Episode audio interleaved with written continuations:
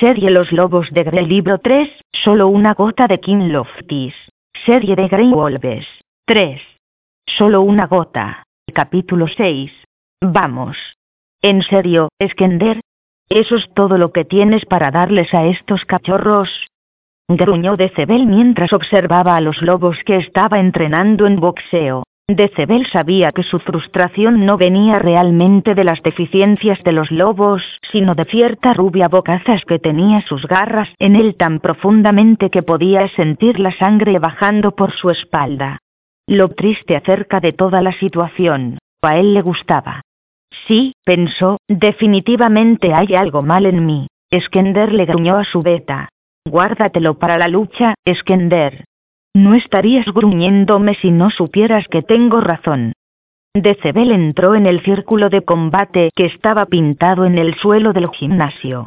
Tómate un descanso por un minuto, le dijo, luego se volvió hacia el joven lobo conocido como Stelian. Decebel sonrió lobunamente.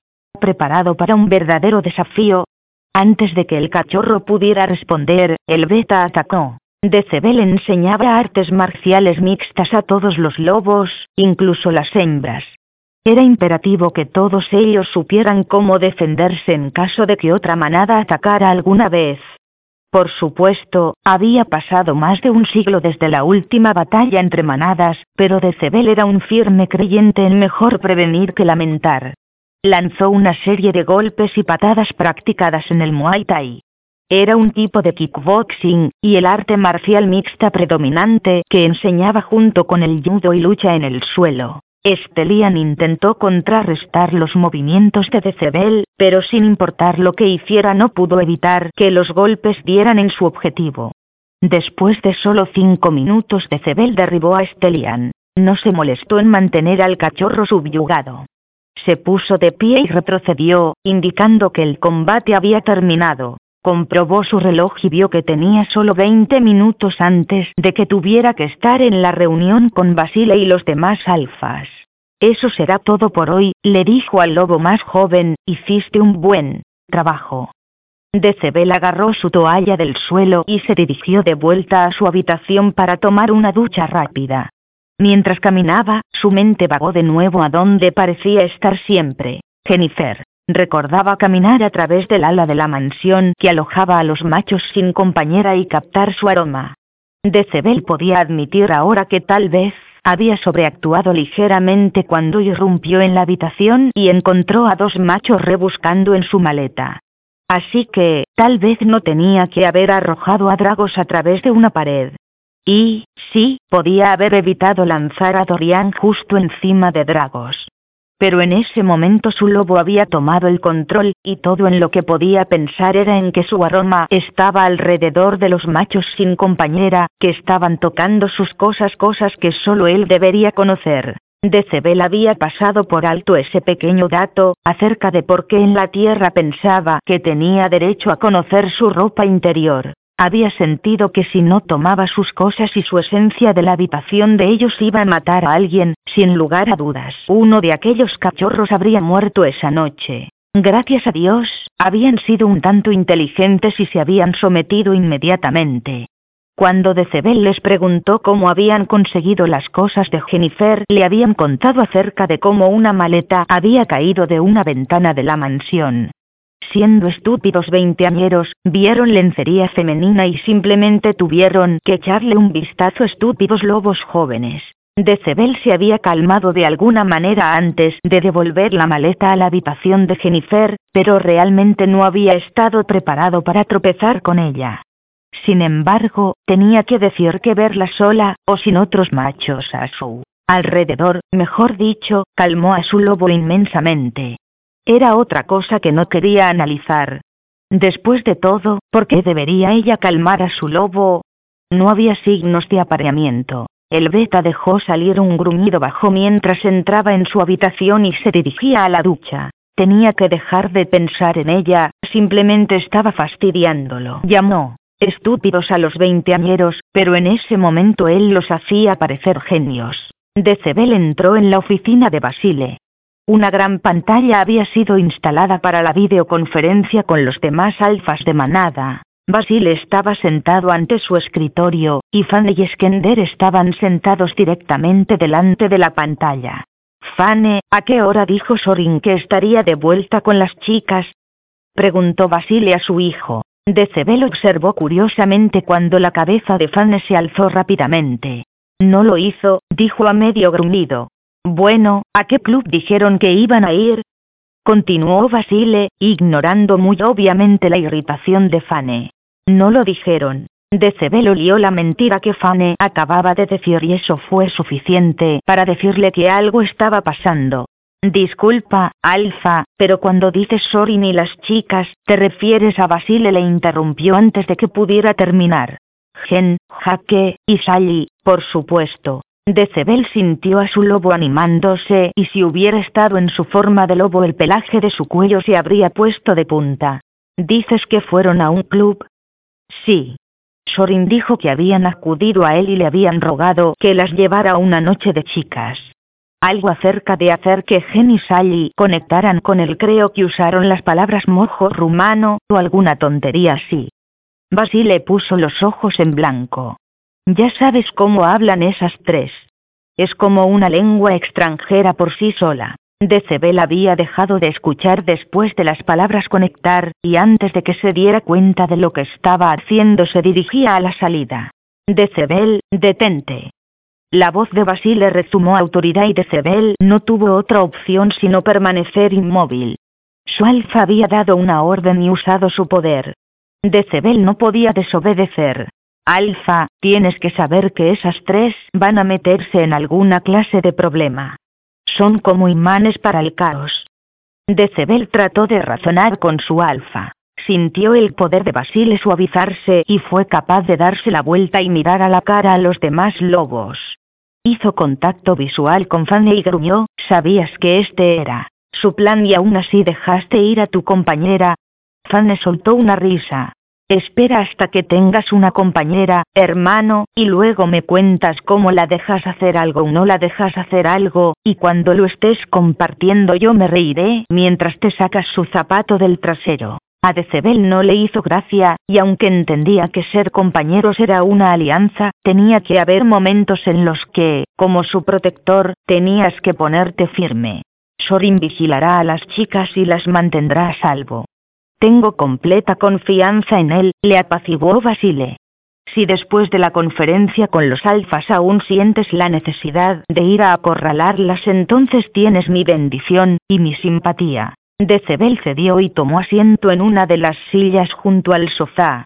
Justo cuando se sentó la pantalla, se encendió y allí estaban cuatro hombres cada uno en su propio cuadrado pequeño mirando hacia ellos. Decebel estuvo bastante sorprendido de ver a Dillon Jacobs, el padre de Jaque, entre ellos. ¿Sabías que él estaría en esto? Le susurró Decebel a Fane. Fane sacudió la cabeza. Estoy tan perdido como tú. Basile caminó alrededor de su escritorio y permaneció de pie detrás del sofá. Era el alfa y no se sentaría en presencia de otro alfa, aunque fuera a través de la pantalla de un ordenador. Dillon, ¿cómo estás? Preguntó Basile al padre de Jaque. Estoy bien, Basile. Gracias por preguntar. Dillon miró a Fane. Fane, ¿cómo están tú y tu nueva compañera? Estamos muy bien, le dijo Fane. Ni Fane, ni Basile, ni Dillon mencionaron que la nueva compañera de Fane era la hija de Dillon. Si los demás alfas no lo sabían, no era algo que pudieran usar potencialmente contra las manadas de Dillon o Basile. Aunque era una manera triste de vivir, las manadas podían ser muy volátiles entre unos y otros. Los lobos eran astutos y siempre buscaban una forma de tener la sartén por el mango. Me gustaría presentar a los miembros de mi manada que están presentes, dijo Basile a los alfas. Señalando a cada lobo mientras hablaba, anunció. Este es Decebel, mi beta. Decebel dio un simple asentimiento en reconocimiento a los demás alfas.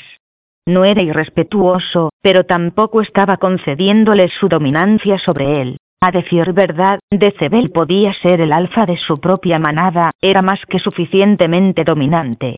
Pero acontecimientos de su vida y su lealtad hacia Basile habían configurado sus decisiones, dirigiéndolo a donde estaba ahora. Este es Fane, mi hijo y heredero, continuó Basile. Y este es Skender. Está entre mis cuatro lobos principales. Cuando Basile terminó sus presentaciones, a continuación, cada hombre en la pantalla se presentó. Estaba Dragomir de Hungría, Ta de Serbia, Víctor de Bulgaria, y Dillon de los Estados Unidos. Completadas las presentaciones, Basile y sus lobos esperaron a que uno de los cuatro alfas explicara por qué habían convocado una conferencia.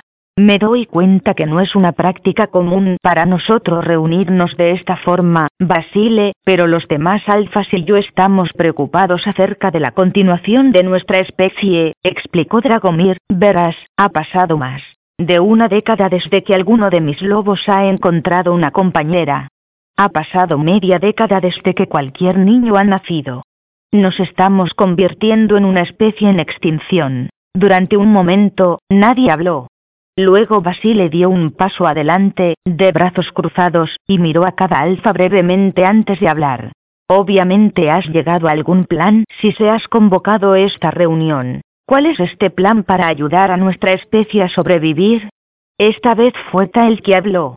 Después de discutirlo con Dragomir decidí hacer algo de investigación en nuestros archivos de manada y ver si había alguna documentación que pudiera ayudar. Las palabras de Tad comenzaron a tomar velocidad mientras compartía lo que había descubierto. Ha habido muchas prácticas realizadas por antiguas manadas que simplemente se han desvanecido del conocimiento. Una de esas prácticas se llamaba el encuentro. Ta levantó lo que parecía un pergamino muy antiguo y comenzó a leer, Yo soy Damon, alfa de la manada de Bulgaria. Este es el reporte de las cuatro manadas, Hungría, Serbia, Rumanía, y la mía propia, Bulgaria, todas las cuales han acordado una tregua. Los alfas de estas cuatro manadas se han reunido esta noche y decidido implementar una nueva tradición. Deberá escribirse en nuestros archivos de manada como una tradición para ser seguida cada cuatro años. El decreto es como sigue todos los miembros de la manada de sangre pura sin compañero mayor de edad debe asistir al encuentro.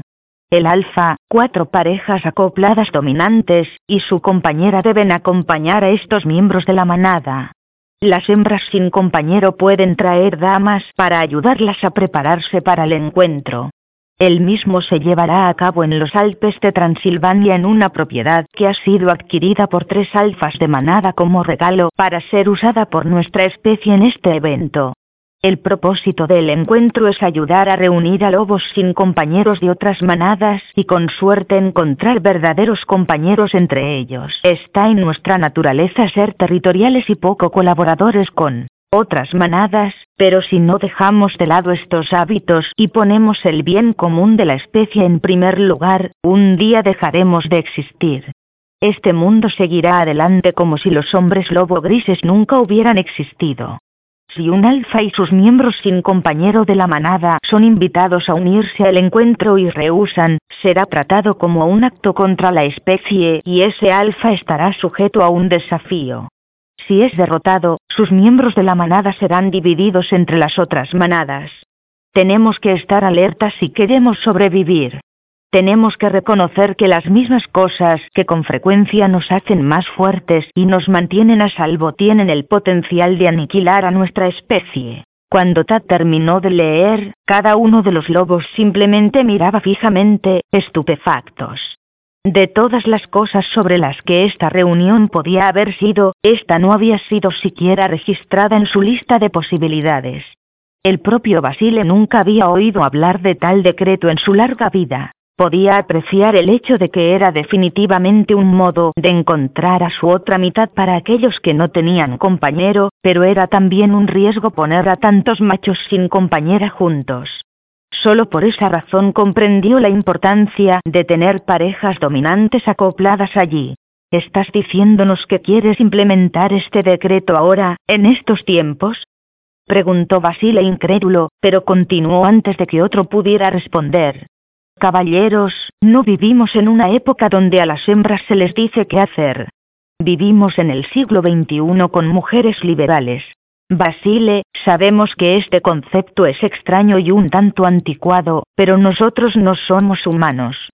Era ahora Víctor, el alfa de Bulgaria, quien tomó la palabra. Puede que vivamos en su mundo pero no podemos vivir como ellos. Somos una especie creada para la manada, para la familia. Nuestros machos, especialmente los dominantes, no tienen el lujo como los humanos de salir con quien quiera que quieran durante tanto tiempo como quieran. Necesitan la luz y la paz que una verdadera compañera les traerá. Necesitan que la oscuridad que reside en el interior de su lobo sea mantenida a raya por su verdadera compañera. ¿Qué mejor manera de ayudarnos a nosotros mismos que reunirlos, Supongo que si lo planteamos de modo que sea visto como en beneficio de nuestra especie, tal vez los que no tienen compañero lo aceptarán y lo verán desde una perspectiva positiva, concedió Basile, sabiendo que si estos alfas habían puesto su mente en hacer esto entonces había poco que pudiera hacer para detenerlos sin traer una guerra a su puerta. Basile notó que Dillon no había tomado la palabra.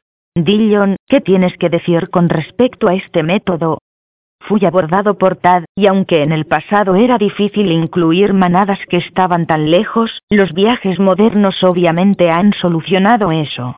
Los alfas pensaron que sería bueno que una manada americana viniera y trajera sangre nueva, por así decirlo. Creo que la idea tiene fundamentos y vale la pena examinarla. Antes de que Basile pudiera responder, habló de nuevo. Pensamos, si quieres ceder, que debido a que tu hijo encontró a su compañera en los Estados Unidos, sería pertinente para nosotros incluir a una manada americana. Ya que conoces a Dillon Jacobs, él fue el primero en el que pensamos. Ya no hay secretos en este mundo. Farfulló de Cebel. Hasta ahora, sin embargo, no tenía realmente ninguna objeción a la idea. La persona que no quería que fuera no era pura sangre, así que no tenía que preocuparse por ello. Gracias a la luna, pensó. También hemos decidido, ya que la compañera de Fanny no es pura sangre, que tal vez sería conveniente incluir a los mestizos y latentes en el encuentro. Obviamente son verdaderos compañeros potenciales. Y aquí va el otro zapato, pensó de Cebel. Ahora él tenía un problema con ello.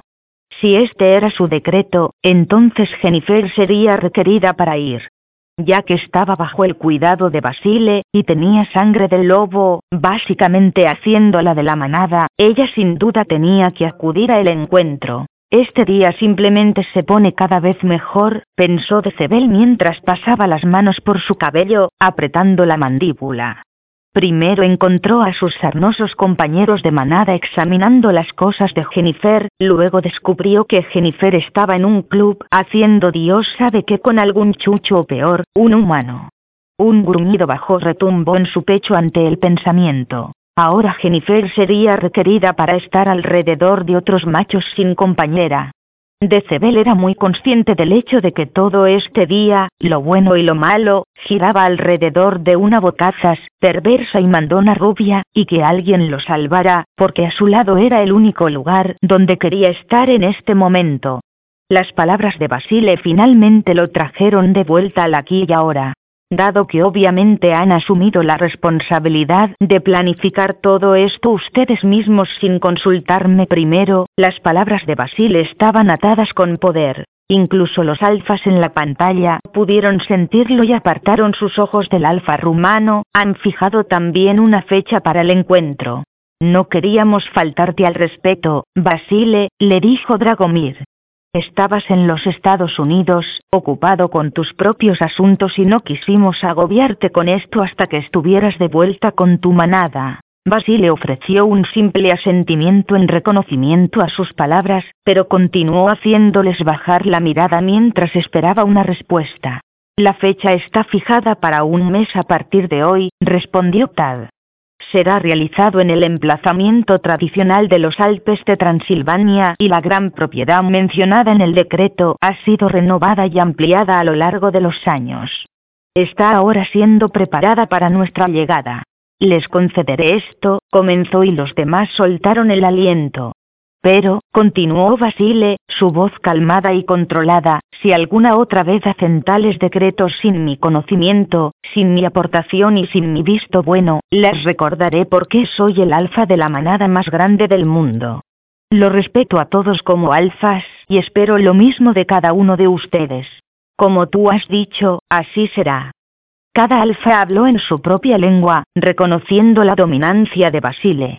Estaré en contacto a medida que el tiempo se acerque, les dijo Basile justo antes de apagar la pantalla, poniendo fin a la conversación. Se volvió a Decebel. Pon a Dillon al teléfono. Decebel asintió mientras sacaba su teléfono móvil y marcaba el número de Dillon Jacobs. Le tendió a Basile el teléfono tan pronto como oyó el hola del otro lobo. Dillon, soy Basile. ¿Cuándo llegarás? Creo que iré aproximadamente una semana antes del encuentro. Mi compañera quiere reunirse con Jaque, explicó Dillon.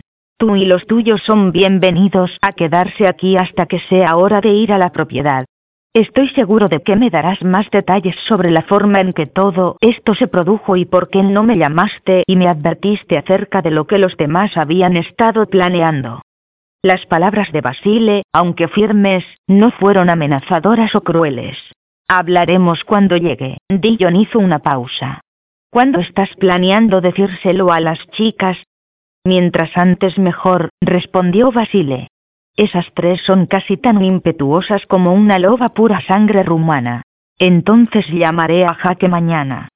Con eso, Dillon desconectó. Basile se frotó la cara como si finalmente cediera y se sentó en una de las sillas vacías. ¿De verdad esperan que Jennifer vaya a este encuentro? Decebel escupió las palabras como si fuera un bicho asqueroso. No tengo elección, Decebel. Basile miró ferozmente a su beta.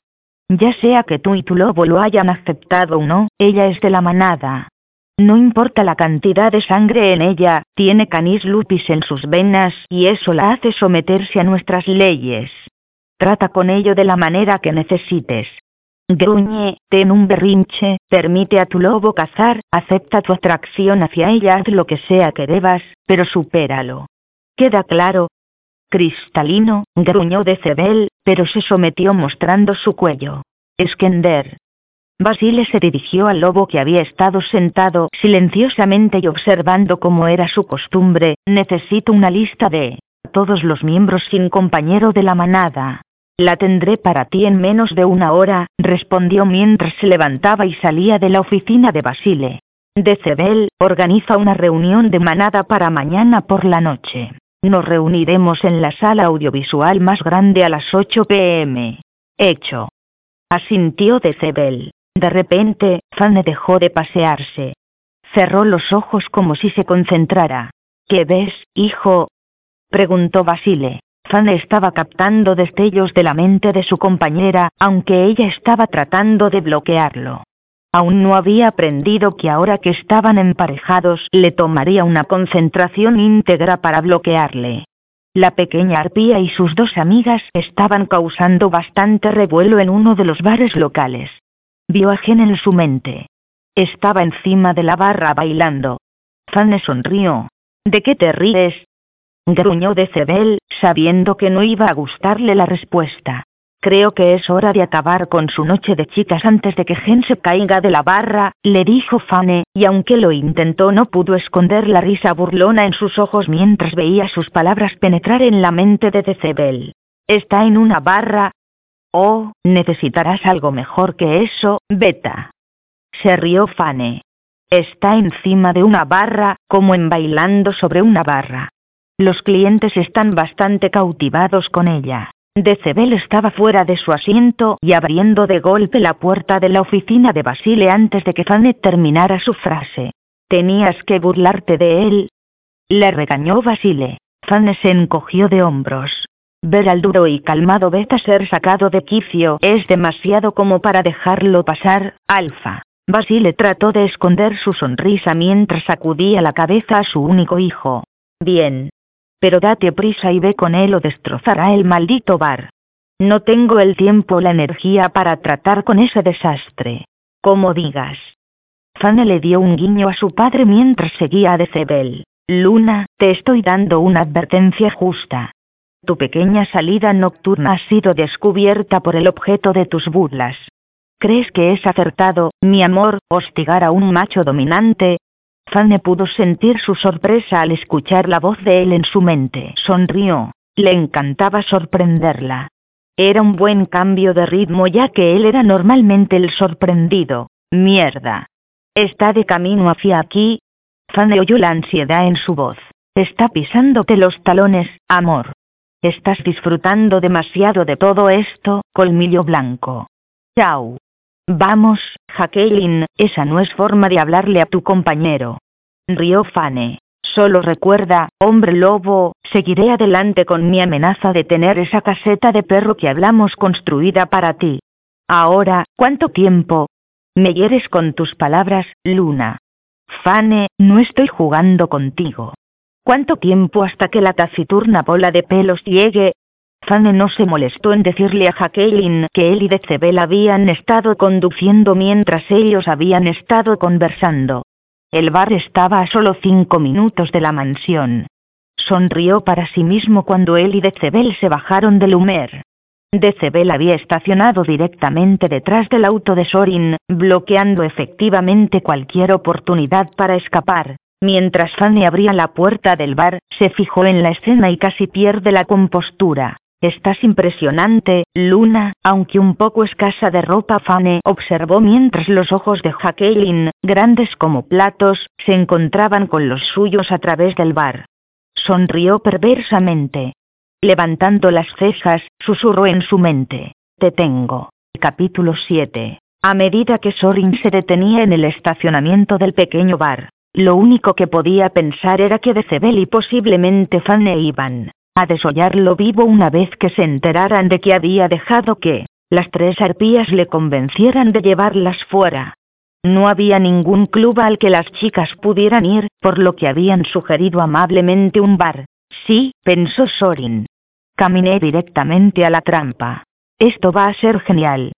Jaque sonrió cuando abrió la puerta y bajó del humer. Estoy bastante segura de que tendré una actitud más positiva una vez que me hayan presentado a este maravilloso amigo que se llama Vodka, del que he escuchado tanto en este país, se quejó Gen. Definitivamente nada de bebidas, anunció Sorin. Las tres chicas se detuvieron a medio paso y miraron a Sorin, la una a la otra, y luego rompieron a reír. Sorin gruñó, lo cual solo les hizo reír más. Esta era una muy mala idea, pensó Sorin mientras abría la puerta del bar. El interior oscuro se iluminó brevemente por la luz de la calle y el sonido desde el interior llenó la noche mientras las chicas entraban con Sorin en la retaguardia. Las tres chicas se detuvieron y permitieron que sus ojos se acostumbraran a la oscuridad. Entonces Gen tomó la iniciativa y se dirigió directamente a la barra. Sorin aceleró el paso y la encontró allí al mismo tiempo. Oye, Costín, se dirigió Sorin al camarero quien era también un miembro de la manada. No alcohol pentruar.j tres mosqueteras, nada de alcohol para las tres mosqueteras. Gen se volvió hacia Sorin. Levantó una ceja y sonrió con malicia. Sorin tragó, no le gustaba la mirada en los ojos de la loba sin importar cuán latente estuviera. Gen se volvió a mirar a Costín y sonrió cálidamente. Oye, Costín, te he visto alrededor de la mansión, pero no creo que nos hayan presentado formalmente. Soy Gen, y estas son mis dos mejores amigas, Jaque y Sally. Las chicas sonrieron y le saludaron. Costín les dio un guiño, haciendo que se sonrojaran. Ese guiño fue todo el ánimo que Gen necesitó. Se inclinó más sobre la barra y batió sus pestañas al joven lobo. Así que, hemos estado esperando una noche de fiesta para, ya sabes, relajarse. Seguramente puedes ayudar a una chica. Costín sonrió ampliamente, luego miró a Sorin quien estaba diligentemente tratando de mirar al lobo en su misión. En gran medida para diversión de Gen, Costín le guiñó un ojo a Sorin. No creo que una pequeña bebida vaya a doler mucho, Sorin. Tenemos 18 años, después de todo, intervino Gen. Sally levantó la mano. Bueno, yo no. Gen golpeó su mano hacia abajo antes de que pudiera terminar. Sally es mayor y odia ser agrupada con nosotras las mujeres más jóvenes, encubrió mientras miraba a Sally fulminante, desafiándola a contradecirla. Sally miró a Jaque, quien simplemente se encogió de hombros. Gen se volvió hacia Costín, otra vez sonriente. Un uldejet micum beato yatunci, dragoste. Un trago entonces, amor.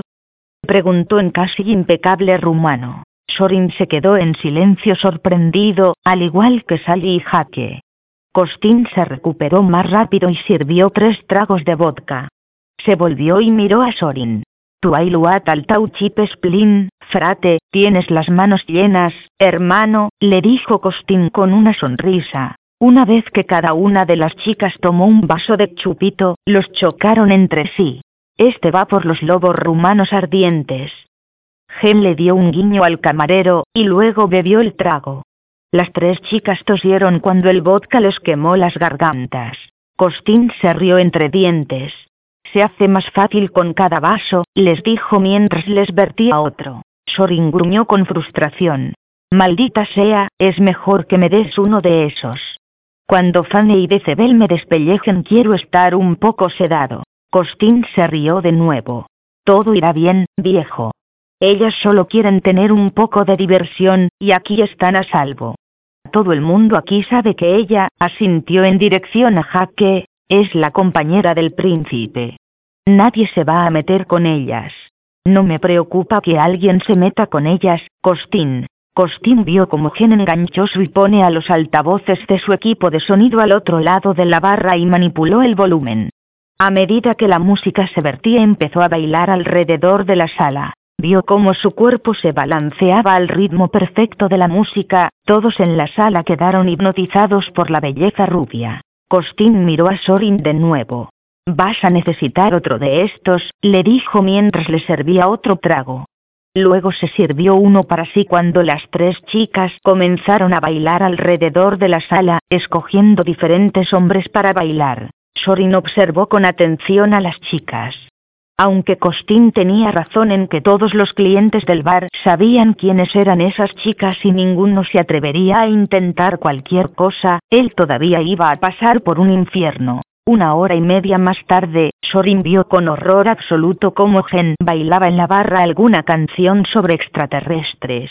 Sally rió y aplaudió. Ese es su tema principal, gritó ella por encima del ruido. ¿Qué? gritó Jaque en respuesta.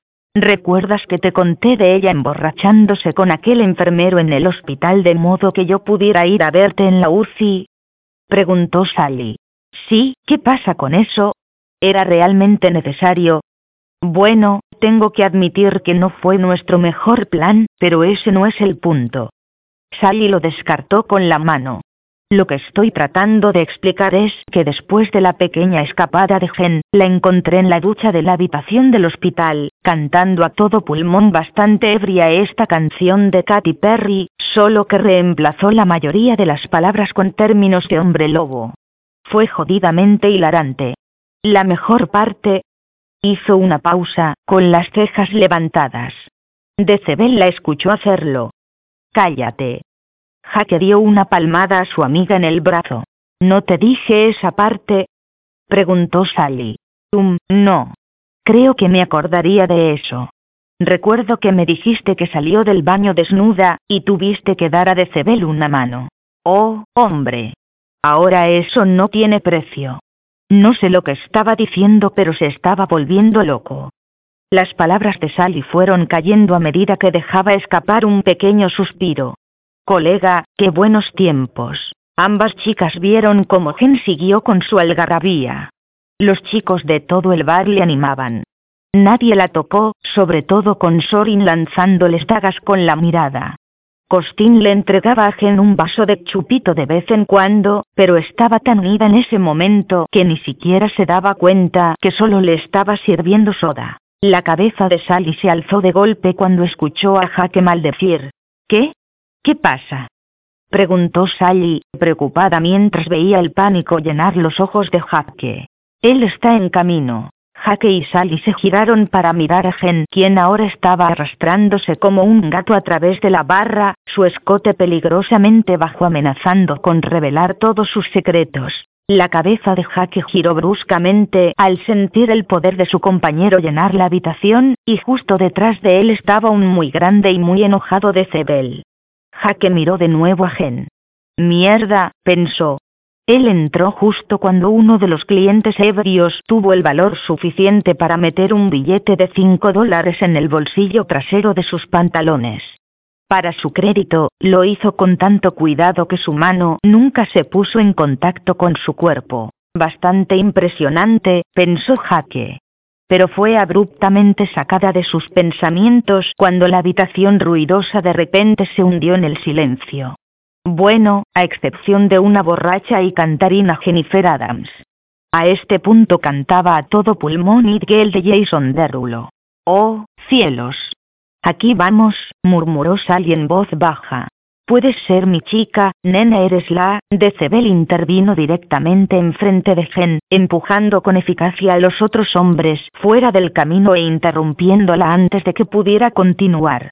Gen miró a su alrededor, dándose cuenta por primera vez que la música se había detenido. Le devolvió la mirada a Decebel, luego miró por encima a sus dos amigas. Una gran sonrisa se extendió por su rostro cuando vio a Sally y Jaque.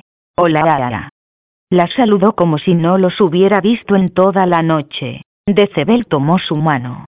Jennifer, es hora de irse. Ahora.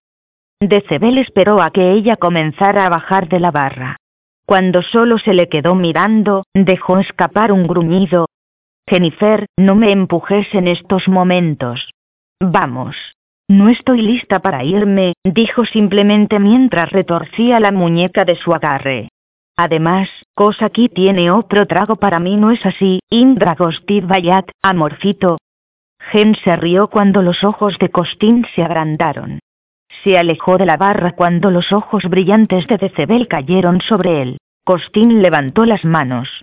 Beta, le he estado dando soda desde hace un tiempo, trató de razonar. Decebel gruñó, pero se volvió hacia Sally y Jaque. Cuando en el jodido infierno aprendió rumano, Sally y Jaque se encogieron de hombros. Ella ha estado haciendo toda esa cosa del rumano desde que llegamos aquí. Tu conjetura es tan buena como la nuestra, le dijo Sally.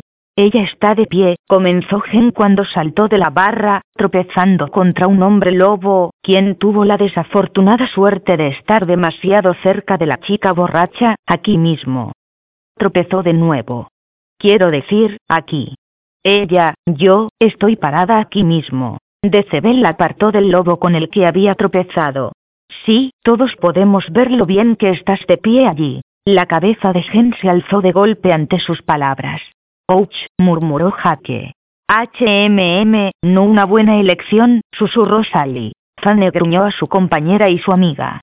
¿Podrían dejar de empujarlo? Habló igual en voz baja que ellas. Gen apartándose de Decebel trajo la atención de nuevo a ellos. ¿Qué quiere decir eso, pu, pu, te refieres?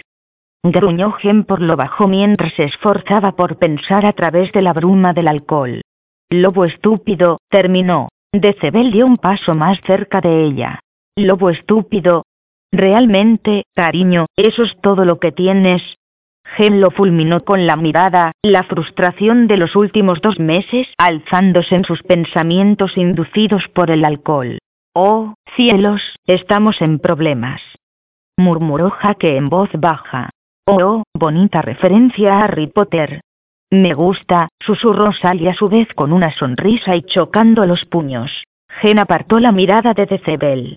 Sus ojos recorrieron la zona a su alrededor hasta que cayeron en lo que buscaban. Sonrió dulcemente mientras cautelosamente rodeaba a Decebel, quien la observaban con ojos cautelosos.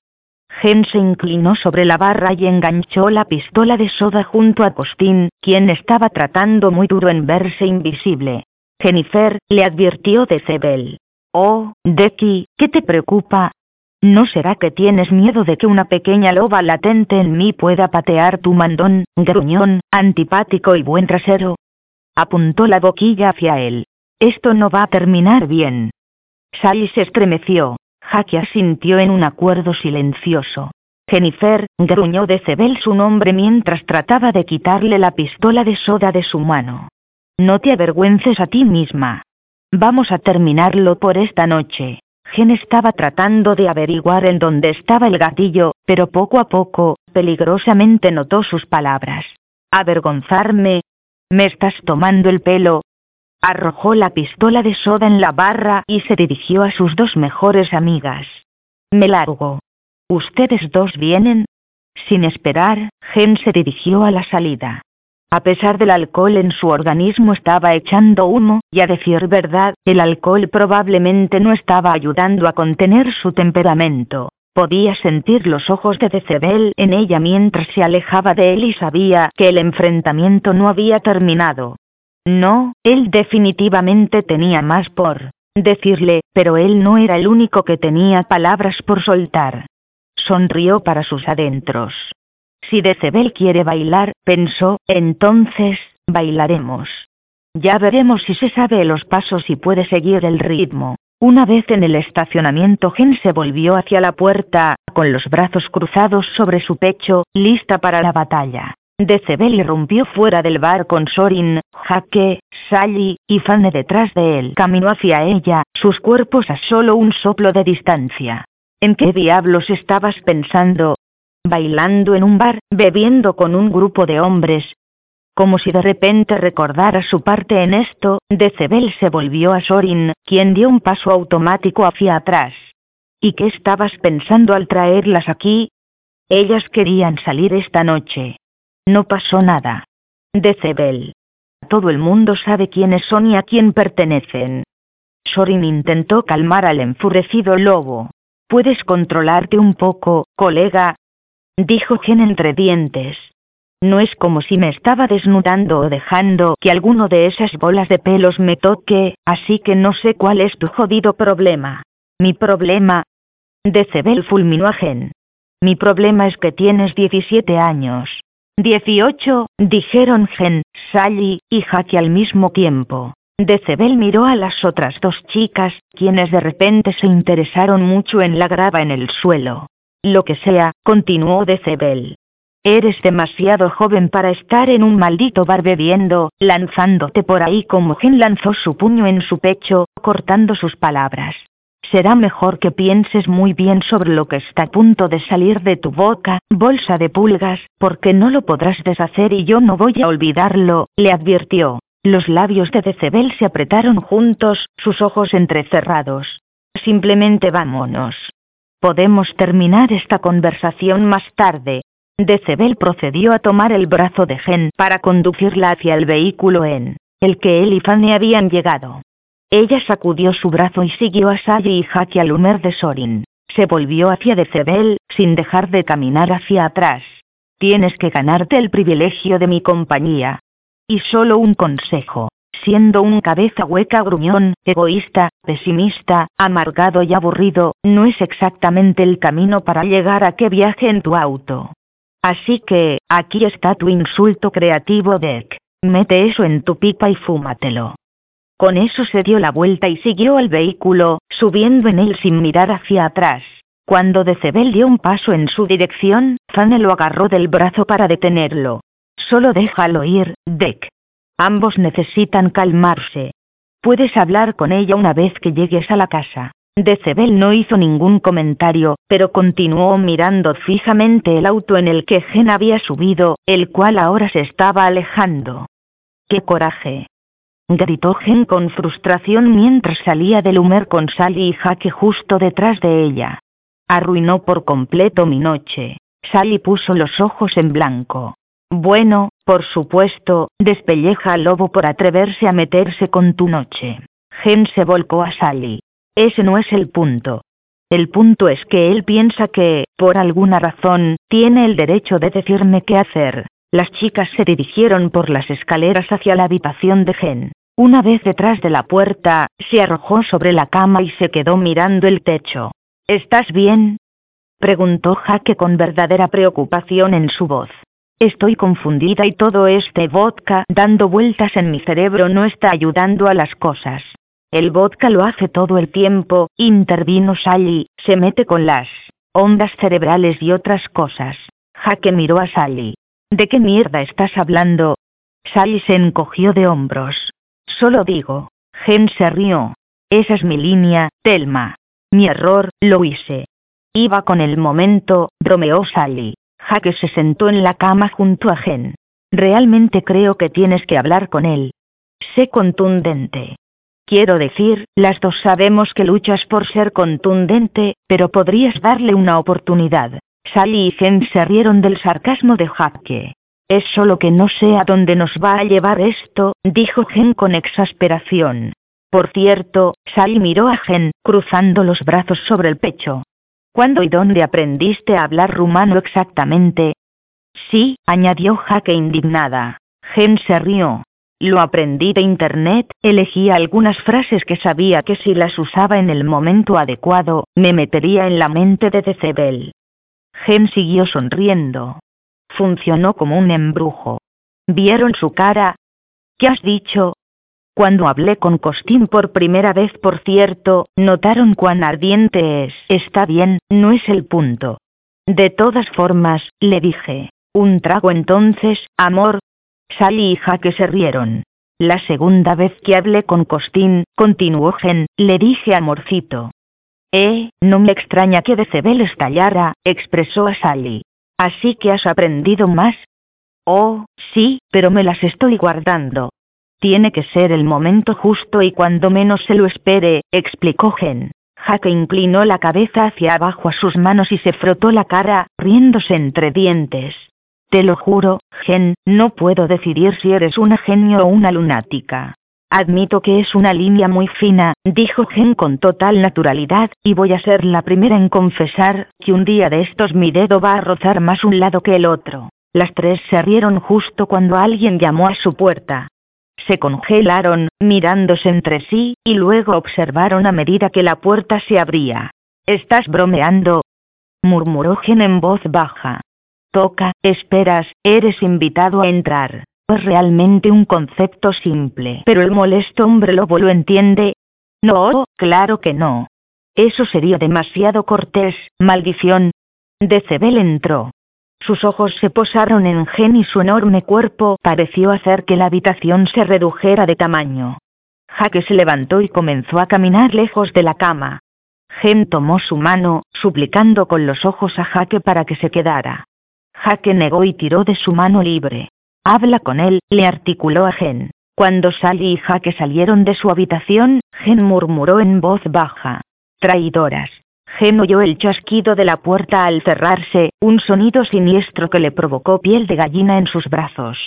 Continuó tumbada en la cama, pero después de varios minutos de silencio finalmente se sentó. Gen miró al lobo de pie al otro lado de la habitación. Se había apoyado contra la pared, con los brazos cruzados sobre el pecho.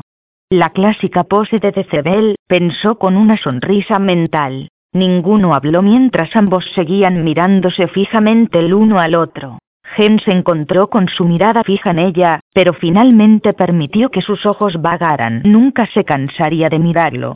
Su cabello oscuro estaba muy corto en los lados, y largo en la parte superior, barriendo suavemente por su frente. Sus cálidos ojos color ámbar podría jurar que podían abrir un agujero en una persona.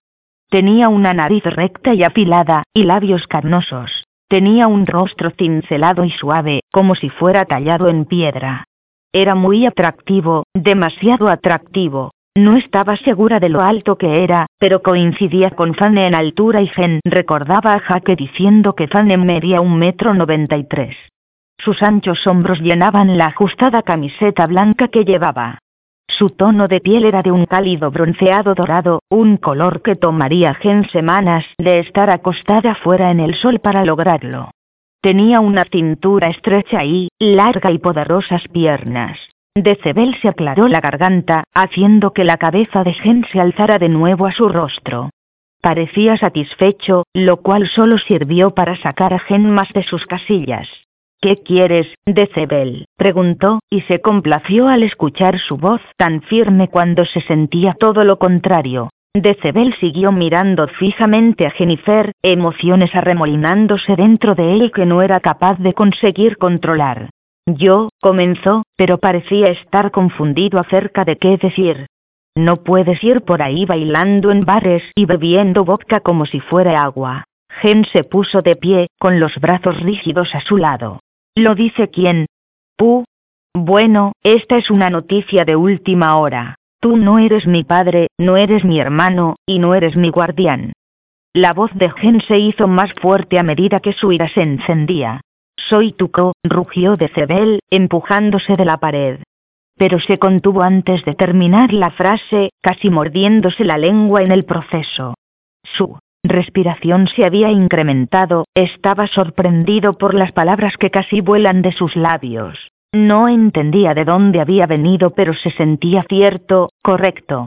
Estos pensamientos se habían abalanzado a toda velocidad a través de su mente en cuestión de segundos. Continuó fulminándola con la mirada y volvió a hablar, ya no gritando, pero sus palabras fueron firmes. Eran ley. Soy tu beta, y como tal, recibes órdenes de mí y las seguirá. Decebel la dio la cabeza hacia un lado, de repente recordando algo. ¿Y en qué momento aprendiste rumano? Gen sonrió ante eso. El Internet es un lugar maravilloso para aprender cosas nuevas, Beta. Sería un gran lugar para que tú aprendas una cosa o dos. Decebel dio un paso hacia ella. Tengo la sensación de que estoy un poco por delante de ti en el departamento de educación de la mayoría de las áreas. Sus ojos brillaron con malicia. Oh, mi pequeño amigo peludo, te sorprenderías de lo que sé, dijo Gen, a juego con su tono sugerente palabra por palabra, sílaba por sílaba. Decebel entrecerró los ojos en ella. ¿Qué se supone que significa eso?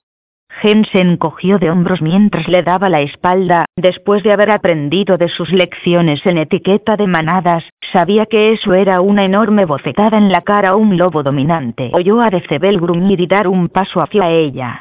Mi beta, mi trasero, pensó mientras seguía ignorando al lobo acosándola. Podía sentir su cercanía y sabía que si daba un paso hacia atrás chocaría contra su cuerpo. Un delicioso pensamiento, pero lo cortó abruptamente mientras se recordaba que él estaba en su lista negra por el momento, y que posiblemente se había encontrado una reserva permanente en ella. Ya sea que lo creas o no, la boca de Decebel estaba lo suficientemente cerca de su oído como para sentir el aire caliente de su aliento cruzar su piel y causarle un escalofrío, es por tu seguridad que puse esas reglas. Tú no eres mi alfa. Basile sabía a dónde íbamos y no tuvo ningún problema con ello. La voz de Gen era baja, pero no menos potente que la de él. Eso puede ser cierto, pero una vez que tu comportamiento puso en peligro tu seguridad, tuve todo el derecho a pedirte ponerle fin de inmediato. Gem podía sentir su sangre comenzar a calentarse, su rostro a enrojecer. Mi comportamiento, dijo a través de sus dientes apretados. No soy una niña, Decebel. No necesito tus órdenes. Eres un miembro de esta manada, Seguirás las órdenes, te guste o no, por la seguridad de la manada así como la tuya. Tienes que acostumbrarte a ello, Jennifer. Decebel colocó sus manos sobre sus hombros y suavemente le dio la vuelta. Colocando dos dedos debajo de su barbilla, levantó su rostro para mirarlo. Decebel apretó los dientes y cerró brevemente los ojos cuando vio las lágrimas contenidas en los ojos de ella. No fue mi intención hacerte daño, Jennifer. No te hagas ilusiones, Beta. No estoy a punto de llorar porque me hayas lastimado. Estoy enojada. Jennifer no apartó los ojos de Decebel mientras decía enfurecida. Podría venirte realmente bien una lección de modales. Añade esas a tus clases de cachorro y aprender a tocar y no irrumpir en las habitaciones, y eso debería mantenerte ocupado lo suficiente para que no tengas tiempo de preocuparte de mis actividades extracurriculares. Los labios de Decebel parecieron elevarse en una leve sonrisa y una vez más sus ojos brillaron con malicia.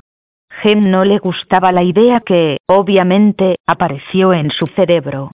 Ya que estás tan empeñada en que aprenda modales, tal vez deberías ser mi maestra. Decebel dio un paso atrás y siguió mirándola con una sonrisa maliciosa. Gem no pudo evitar su propia pequeña sonrisa en respuesta a él. Así que demándela, él era adorable cuando sonreía de esa forma. En tus sueños, Beta. Tal vez, dijo en voz baja. Cuando se volvió para irse, Gem le oyó decir en voz baja. Dios sabe que no puedo conseguir soñar otra cosa que no seas tú en mi cabeza. Gem se sonrojó ante sus palabras, pero pensó que seguramente le había oído mal. Él se volvió hacia ella antes de cerrar la puerta. Espero que hayas disfrutado de tu pequeña aventura de esta noche, Jennifer, porque en los sucesos futuros te acompañaré. Sus palabras fueron inflexibles. De hecho, si dejas la mansión por cualquier razón, voy a ser tu escolta. Decebel le guiñó un ojo, cerrando la puerta justo antes de que un cepillo para el cabello volara por la habitación y se estrellara contra ella ruidosamente. Las palabras fuertes de Gen siguieron el ruido. El único lugar al que me vas a escoltar es al veterinario para que puedan sacarte el pie que voy a empujar en tu trasero. Capítulo 8 también te quiero mamá, dijo Jaque por su teléfono celular mientras se acurrucaba en el abrazo de Fane. Las cosas están bien aquí. El tutor nos mantiene ocupadas y estamos aprendiendo todo tipo de cosas. ¿Cómo le bajen? Le preguntó Lily. Ella está bien, solo un poco confundida acerca de las cosas. Ya saldremos de esta. Lily se rió entre dientes. Mi siempre optimista. Jaque podía oír la sonrisa de su madre a través del teléfono. Dejaré que te vayas, solo quería hacerte saber que estoy pensando en ti y te extraño mucho. Lily contuvo las lágrimas. Yo también te echo de menos. Estoy feliz, quiero que sepas eso, le tranquilizó Jaque. Lo sé, y eso es lo que quiero para ti. Sé feliz, vive una vida maravillosa con Fane. ¿Vendrás a verme pronto? Preguntó Jaque esperanzada. Ya lo veremos, este verano tal vez. Está bien, te quiero. También te quiero Jaque, muchísimo. Adiós. Jaque pulsó el botón de finalizar en su teléfono y cerró los ojos un instante. Le encantaba hablar con su madre, pero a veces hacía que su corazón se sintiera tan pesado. Te amo, Jacqueline. Sé que fue mucho pedirte el venir aquí, dijo Fanny suavemente. No me arrepiento de venir, Fane. Jaque se volvió para mirarlo a los ojos. Quiero estar contigo. Solo la echo de menos, y eso está bien. Él la besó en la frente con suavidad e inhaló su esencia profundamente en sus pulmones. ¿Qué crees que está pasando con Decebel? Fane se quedó callado por un momento. Realmente no lo entiendo, pero trata a Gen como si fuera su compañera. Todas las señales están ahí. Creo que él está probablemente peor porque no lo entiende tampoco. Jaque pensó en eso. Ella se sentía mal por ambos, Gen y Decebel. Sabía que Gen estaba perdidamente enamorada del lobo, y no podía imaginar lo que sería amar a Fane, pero no ser capaz de estar con él. Jaque oró por el bien de ambos, que lo que fuera que estaba pasando se solucionara en sí rápidamente. ¿Estás bien, amor? Le preguntó Fane con suavidad. Jaque se giró para poder mirar a los ojos a Fane. Odio ver a Gen herida. Y a Decebel, a decir verdad, le dijo sinceramente. Eres un buen amiga, Luna, pero esto es algo que ellos van a tener que solucionar por su cuenta. Si no se matan entre sí en primer lugar, añadió Jaque, medio en broma. Fane se rió entre dientes. Existe esa posibilidad. Y sus probabilidades se han hecho mucho mayores. Jaque lo miró a los ojos, mientras estos se nublaban en pensamientos. Oye, hombre lobo. Trazó sus labios con la punta de su dedo, llamando su atención. ¿Qué es? ¿Qué está pasando? Fanny se inclinó y la besó suavemente antes de responder. En la reunión a la que asistí con los otros alfas, nos enteramos que han decidido que es en el mejor interés de nuestra especie traer de vuelta una antigua tradición, explicó. Jaque se empujó hacia arriba en una posición sentada, dándose vuelta para así poder ver de frente a Zane claramente. ¿Por qué estoy recibiendo vibras de esto? Es una mierda de tu parte, cariño. Bueno, amor, esencialmente porque a pesar de que podría ser beneficioso, en base a la situación entre Gen y Decebel, es más probable que sea perjudicial para uno de ellos. Estoy tomando apuestas en Decebel ya que Gen parece tener dominado el lado impetuoso. Jaque sonrió brevemente por eso. ¿Y cuál es esta tradición? preguntó. Hace más de un siglo varias manadas solían tener un evento llamado el encuentro. Oh, suena muy al estilo Stephen King, le interrumpió Jaque. Fanny sonrió a su compañera y sus interminables comentarios. El encuentro fue instituido para miembros de la manada sin compañeros, para venir y reunirse con la esperanza de encontrar a su verdadera pareja. Fue escrito a ley de manada que si la manada era invitada, el alfa no podía declinar o sería considerado un acto contra la especie. Santo infierno, murmuró Jaque, mirando a la nada mientras pensaba en cómo afectaría esto a su mejor amiga. Gen tiene que ir a pesar de que no es de sangre pura, Desafortunadamente, los cuatro alfas implicados han decidido que ya que mi compañera no es de sangre pura, se demuestra que cualquier persona con algo de sangre de lobo en su genética debe asistir, debido a que son posibles compañeros verdaderos. Fane tomó una respiración profunda y soltó el aire antes de continuar. La buena noticia es que mis padres tienen que ir, y tú y Sally pueden ir y actuar como asistentes de Gen.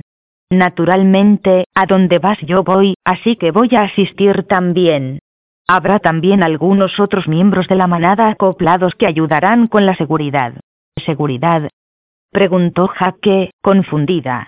En realidad no es una gran idea poner a un montón de machos sin emparejar juntos, especialmente cuando habrán hembras no apareadas en juego, explicó Fane.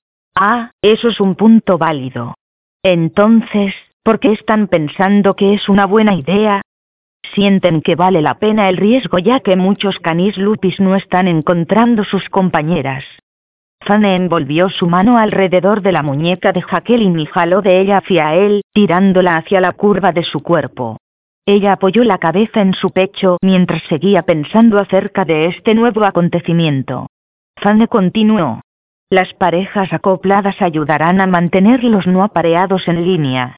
Habrá una junta de manada mañana por la noche. ¿Qué fue exactamente lo que quisiste decir con Sally y yo siendo las asistentes de Gen? Le interrumpió Jaque. Bueno, hace un siglo, las llamaban damas de compañía.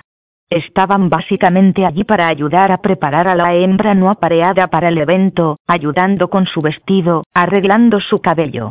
Eso fue cuando la ropa de las mujeres era un poco más elaborada pero los alfas suponen que ayudaría a las hembras no apareadas a estar a gusto si tienen algunas amigas con ellas. Así que, ¿me estás diciendo que, en esencia, vamos a ser las sirvientes de Gen? Preguntó Jaque dubitativamente. A falta de un término mejor, concordó Zane de mala gana. Por el bien de mi salud mental y futura amistad con esa ninfómana, no le digas eso. Puedes imaginarte cómo tomaría eso y correría un apestoso maratón con esa información. Fanny se rió entre dientes. Seremos cuidadosos en la forma en que abordamos el tema.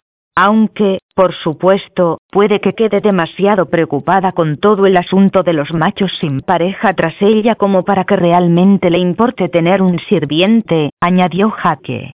Hombre, si Decebel no estuviera en el cuadro, ella estaría en su idea del paraíso. Un montón de hombres lobo calientes con sus ojos en ella. Amor, ¿te olvidas que soy el único lobo al que debes referirte como caliente? bromeó Fane. Jaque se acurrucó más cerca. No hace falta decirlo, hombre lobo, tú eres el más caliente de todos ellos. Fane gruñó. Demuéstralo, le desafió. Jaque se echó hacia atrás para mirarlo a los ojos y vio el deseo que los llenaba. Ahora, Preguntó ella, sorprendida por el cambio brusco de tema. No podemos resolver el problema de Jenny de Cebel esta noche, amor, ni podemos cambiar si el encuentro se llevará a cabo o no. Lo que podemos hacer es amarnos el uno al otro. Lo que pienso hacer es olvidarme de todo lo demás, excepto tú, Luna. Por el resto de la noche te olvidarás de todos los demás, excepto de mí. Jaque sonrió con picardía a su compañero. Demasiado mandón, ¿eh? Bromeo.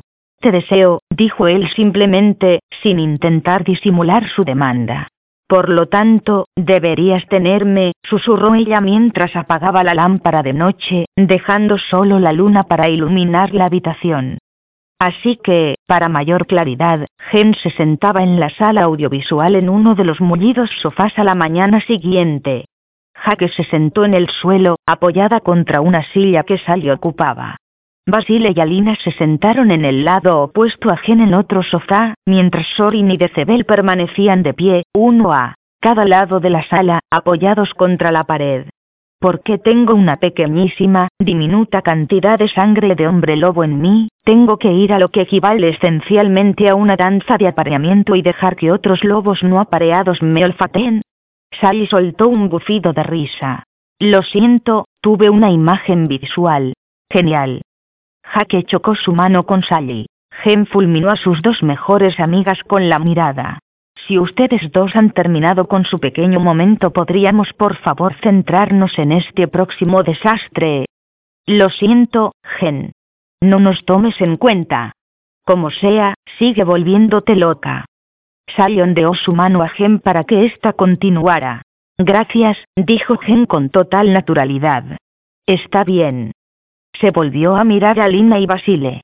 Entonces, he cubierto lo básico. En realidad no es tan incivilizado como lo estás imaginando, Gen, le dijo a Lina suavemente. Es como una reunión social. Ellos los dividirán en grupos, ya que hay un número considerable de personas. Por la noche todo el mundo se dará cita en el gran salón para la cena y el baile, pero durante el día se te dirán dónde estarás. Un grupo de mujeres sin emparejar se reunirán en diferentes lugares de la propiedad con los machos sin pareja. Habrán alfas y parejas acopladas presentes en todo momento. Nunca estarás sola con un hombre que no esté emparejado a menos que encuentres tu compañero verdadero. De lo que Jaque y tú han estado aprendiendo acerca de la manada en la tutoría, sabes que hay signos claros cuando encuentras a tu verdadero compañero. Gem no pudo evitar que su mirada derivara hacia donde Decebel estaba de pie. Cuando sus ojos se encontraron, Gem sintió escalofríos corriendo por su cuerpo con la intensidad de su mirada. La voz de Alina captó su atención una vez más. Recibirás un itinerario una vez que lleguemos. Esta noche en la junta de la manada, continuó Basile por Alina, te reunirás con algunas otras mujeres sin pareja que van a asistir también. Creo que, Pu, Jaque y Sally deberían pasar algún tiempo con ellas y llegar a conocerlas. Queremos que te sientas segura, Gen. Nadie va a obligarte a hacer nada, y si resulta que conoces a tu compañero no entres en pánico, ¿de acuerdo? Alfa, Gen sonrió con tristeza, ¿cuándo has escuchado que he entrado en pánico alrededor de deliciosos hombres lobo? Un gruñido resonó por toda la habitación. Oh, clávate un corcho en eso, ve, le gruñó Gen a Decebel. Basile la dio la cabeza hacia un lado mientras miraba a Gen. Ve. Sí. Ya saben, por beta. Aunque, me gusta porque también podría estar llamándolo por el término técnico para una mujer prostituta y él no lo sabría. Así que en realidad, llamarlo B funciona absolutamente a mi favor, explicó Gen con toda seriedad. Todos se volvieron cuando un rápido estallido de risa llegó desde el lado derecho de la habitación. Cuando Sorin vio que todos volvían sus ojos a él, rápidamente empezó a toser. Alzando sus manos, finalmente se recompuso. Perdóneme, Alfa. Parece que me he atragantado con algo. Tienes que ser cuidadoso al tragar comentarios listillos, Sorin, se burló Gen, tienden a tener un efecto de asfixia. Sorin le dio un guiño a Gen, quien se negaba a mirar al lobo del mal agüero en la sala, perforando actualmente un agujero en su cabeza. Gen miró de nuevo a Basile. Bien, entonces, la moraleja de la historia es encontrar a un compañero, no asustarme, y tratar de evitar cualquier concurso de meadas masculinas literalmente. Gem guiñó a Decebel mientras decía esto y él levantó su labio en una mueca. Eso suena casi correcto, concordó Basile. Creo que hoy deberías hacer lo que haces como de costumbre. Trata de no preocuparte por el encuentro. Gem resopló. Sí, haré justo eso el alfa de la manada de Serbia, sostuvo un teléfono celular en su oreja mientras escuchaba a su contacto. Va a haber una junta de la manada esta noche anunciando el encuentro, le dijo la voz en el otro extremo. ¿Las tres estadounidenses asistirán? Preguntó Tad. Sí. Espero que te hagas amigo de ellas, gane su confianza. Tad se detuvo, todavía estoy trabajando en los detalles del plan, pero en cuanto lo haya resuelto estaré en contacto. Recuerda, no debes ponerte en contacto conmigo. Yo me pondré en contacto contigo. Sí, Alfa. Luego, su contacto desconectó la llamada. Tad se sentó en su silla de oficina, con vistas sobre las montañas de su territorio. Todo lo que tenía que hacer era ser paciente y dejar que su presa venga a él. El encuentro estaba a un mes de distancia, tenía un montón de tiempo para finalizar el plan. Una vez que todo esté dicho y hecho, habré derribado al alfa, más poderoso en un siglo. Decebel llamó a la puerta de la enfermería de la manada. Recordando las palabras de Jennifer, sonrió y esperó a que la doctora Steele lo invitara a pasar. ¿No estaría Jennifer orgullosa de mí? Pensó. Entré, oyó gritar a Cynthia Steele a través de la puerta. Decebel giró el pomo y abrió la puerta, asomando la cabeza antes de atravesarla. Es un mal momento, Cynthia. Decebel, hola. Cynthia tomó sus gafas y dejó el libro que había estado estudiando, no, en absoluto. Ella le hizo un gesto para que entrara. Decebel cerró la puerta detrás de él y entró en el área que se usaba para tratar a su manada. La habitación consistía en varias camas grandes de hospital a lo largo de una de las paredes y enfrente de ellas, dos áreas de cirugía que estaban separadas por divisiones. Cynthia tenía un escritorio justo a la derecha de la puerta con varios gabinetes detrás de ella. También había una zona de laboratorio colocada con varias máquinas, microscopios y objetos filosos de los que Decebel prefería estar lejos. Parte del castigo de Cynthia por su participación en el secuestro de Jaque era servir a la manada rumana como médico en el lugar. Basile, a las súplicas de Jaque, había perdonado el castigo físico de Cynthia, pero Basile la había despojado de su carrera. Ella practicaba la medicina para la manada y, en retorno, la manada le proporcionaría alojamiento, comida, lo esencial, pero hasta que Basile decidiera, no le pagaría ni su libertad sería muy limitada. ¿Qué puedo hacer por ti? Le preguntó ella. Decebel se sentó en una silla en el lado opuesto de la mesa. Una vez sentado miró directamente a Cynthia, quien rápidamente desvió la mirada. Necesito saber lo que sabes acerca de los lobos latentes. No sé mucho, le dijo ella. Entonces necesito que averigües sobre ellos. Averigua si hay alguna documentación de sus tendencias de apareamiento y los acontecimientos que han pasado a lo largo con ellos. Decebel se inclinó hacia adelante, con los codos sobre las rodillas, las manos juntas delante de él. ¿Qué está pasando, Decebel? preguntó Cynthia, su ceño fruncido en cuestión. Él dejó escapar un suspiro de frustración. Pensé que tendría tiempo para lidiar con lo que sea que está pasando entre Jennifer y yo, pero ahora con este encuentro. Oh, sí. Basile me habló de eso, dijo ella, asintiendo con la cabeza. Él quiere que yo vaya por si hay lesiones durante las luchas inevitables entre los machos sin pareja. Decebel asintió. Tendremos suerte si no hay ninguna baja, para ser honesto. Por lo tanto, eso que hay entre tú y Gen, le recordó. No sé lo que es. No hay señales de apareamiento diferentes a la urgencia de mi lobo y el cómo reacciono en su presencia, explicó Decebel. La frustración que él había sentido era evidente en la forma en que su cuerpo se tensaba mientras hablaba. No puedo oír sus pensamientos, mis marcas no han cambiado aún así, la idea de otro hombre cerca de ella me vuelve loco. Ella es en todo lo que pienso. Su esencia se ha convertido en una parte de mí, y tengo la urgencia ridícula de asegurarme que tiene mi olor sobre ella. Cynthia le observó mientras hablaba, sin perder de vista la forma en que sus ojos comenzaron a brillar mientras hablaba de Gen. Algo estaba pasando, eso era seguro. Todo lo que me estás describiendo indica que has encontrado a tu compañera verdadera, dijo Cynthia. Voy a mirar en los archivos de la manada y ver si existe alguna documentación sobre lobos latentes. Ella podría ser, tu pareja y puede que necesite algo importante para crear el vínculo, al igual que necesitó algo traumático para sacar a la luz la genética del lobo en ella. O puede que simplemente no sea tu compañera. Decebel gruñó, sin gustarle ni un poco que la doctora siquiera sugiriera que Jennifer no le pertenecía. Sí, estoy en problemas. Este encuentro iba a llegar a ser la prueba definitiva en autocontrol para él y su lobo. Decebel se levantó. Gracias. Realmente aprecio tu ayuda. Antes de llegar a la puerta, se volvió y añadió. Y tu discreción. Cynthia se sorprendió por completo de que el lobo dominante haya acudido a ella. Eso por sí solo demostraba que Gen se estaba metiendo con su mente. Se volvió hacia su laptop y entró a la base de datos en busca de historias de las manadas de todo el mundo. Entre los miles de archivos seguramente había algo documentado de un estado latente. Comenzó a buscar a través de archivos, abriendo, echando un vistazo, y cerrando, una y otra vez. Sí, pensó, esto va a ser divertido.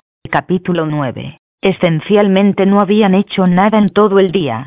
Era sábado, así que no había clases. Gem se había visto obligada a soportar un sinfín de garantías de parte de Sally que no iba a dejar su lado en el evento que consideraban como el Festival de Machos 2010. También habían optado por no salir después de que Gen les hablara de la declaración de Decebel de estar siempre con ella cuando saliera de la mansión. ¿Y cómo respondiste? Había preguntado Sally. Le dije que el único lugar al que iría con él era al veterinario, dijo Gen inocentemente. Todos sabemos que hubo más en tu comentario que eso, Virginia. Así que adelante, comparte el resto de lo que estoy segura, fue una declaración muy esclarecedora para Decebel, le provocó jaque. Está bien. Agregué que estaría yendo al veterinario para que le saquen mi pie de su trasero. No vi su rostro, pero estoy segura de que él se sintió, como has dicho, esclarecido. Sally había estado tomando un sorbo de agua en ese preciso momento y lo arrojó por todas partes. Estoy interesada en conocer estas otras hembras no apareadas, le dijo Jen a Sally. Espero que sean geniales.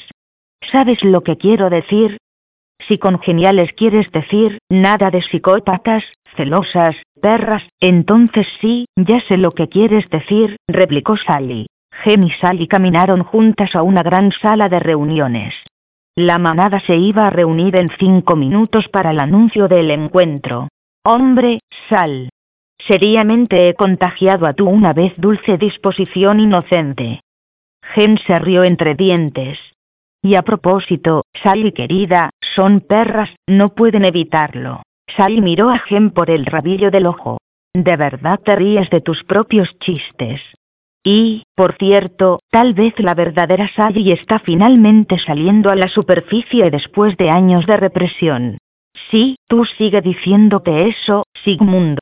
Mientras estás en ello, ¿por qué no nos explicas la teoría del condicionamiento, Gen con su mejor amiga? Solo estoy diciendo.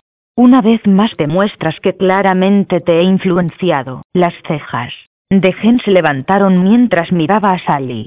No estoy diciendo que eso es una mala cosa. Quiero decir, la verdad, la mayoría de la gente se beneficiaría de la personalidad elogiosa de Gen Adams. Sally soltó un bufido. ¿Se hace más pesado? ¿Qué se hace más pesado? Esa gran cabeza que cargas 24, 7, 365. Sally le dio unas palmaditas en la espalda a Gen. Simplemente parece que tal vez tu cuello o espalda comenzarían a doler en algún momento. Wow, Sally. Estoy impresionada que no solo vas por un título en psicología. Ahora pareces estar optando al cargo de alcalde de creo que soy graciosa de la ciudad. Sally se rió de Gen, pero rápidamente se detuvo mientras entraban en la sala de reuniones.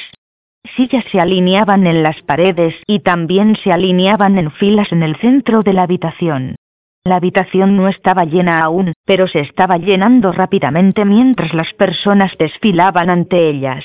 Supongo que debemos enganchar algunas sillas, murmuró Gen mientras entraba en la sala, en dirección a la lejana esquina derecha.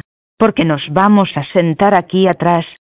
De esta manera podemos ver toda la habitación y hacer algo de reconocimiento. Genial, aquí vamos con la jerga militar. ¿Fuiste un seal de la Marina o algún oficial de las Fuerzas Especiales en una vida pasada? Preguntó Sally. Es un don. Viene con tanta naturalidad que pensarías que he tenido un entrenamiento formal. Gen le guiñó un ojo. Sí, eso es exactamente lo que yo estaba pensando. Y, por cierto, Hogwarts te aceptó y está esperando tu llegada. Ja, ja, buena esa, dijo Gen con sequedad. Tienes mi voto, serás alcalde en muy poco tiempo. Sally puso los ojos en blanco, mientras ambas seguían viendo gente entrar y se sentarse en la gran sala. Oh, oh, oh. Sally golpeó la pierna de Gen cuando vio a Jaque y Fane. Allí están Simba y Nala. Bien, se rió Gen, y luego gritó para llamar su atención. Oye, princesa. Por aquí. Jaque las vio y tiró a Fanny en su dirección. Oigan, chicas, ¿por qué están sentadas aquí atrás? preguntó Jaque. Aquí vamos, murmuró Sally. Estamos haciendo el reconocimiento, explicó Gen. Reconocimiento, correcto, repitió Jaque, arqueando una ceja dubitativa. Oh, cállate y siéntate. Fanny se rió entre dientes y se sentó al lado de Sally, tirando de Jaque en su regazo. Jaque le devolvió la mirada y sonrió. De esta forma nos aseguramos de tener suficientes sillas para todos, explicó él con una sonrisa. Oh, cierto. Nosotros definitivamente queremos asegurarnos de que haya un montón de asientos. Jaque sonrió. Bueno, siempre y cuando estemos siendo tan conscientes, interrumpió Gen. Sally, ¿por qué no vas a subir en el regazo de Sorin y yo voy? Señaló mientras un hombre pasaba junto a ella, agarrar a ese bombón y tirarme en su regazo. Gen sintió una mano en la nuca mientras una voz hablaba en voz baja junto a su oído. Si necesitas un regazo para sentarte, dinero de mínima, dueña de mi corazón, el mío será el único disponible para ti. Ella vio cómo Decebel se sentaba en la silla junto a ella y sintió caer su estómago en picada cuando le guiñó un ojo. Será mejor que me quede en esta silla. Tiene la tendencia a alejarse si se deja por su cuenta. Gen odiaba cómo su voz sonaba sin aliento y se pateó mentalmente a sí misma por dejar que él vea cómo le afectaba. Por la mirada de suficiencia que se deslizó por su rostro era de hecho muy consciente de ello. Condenado hombre lobo, pensó para sí misma.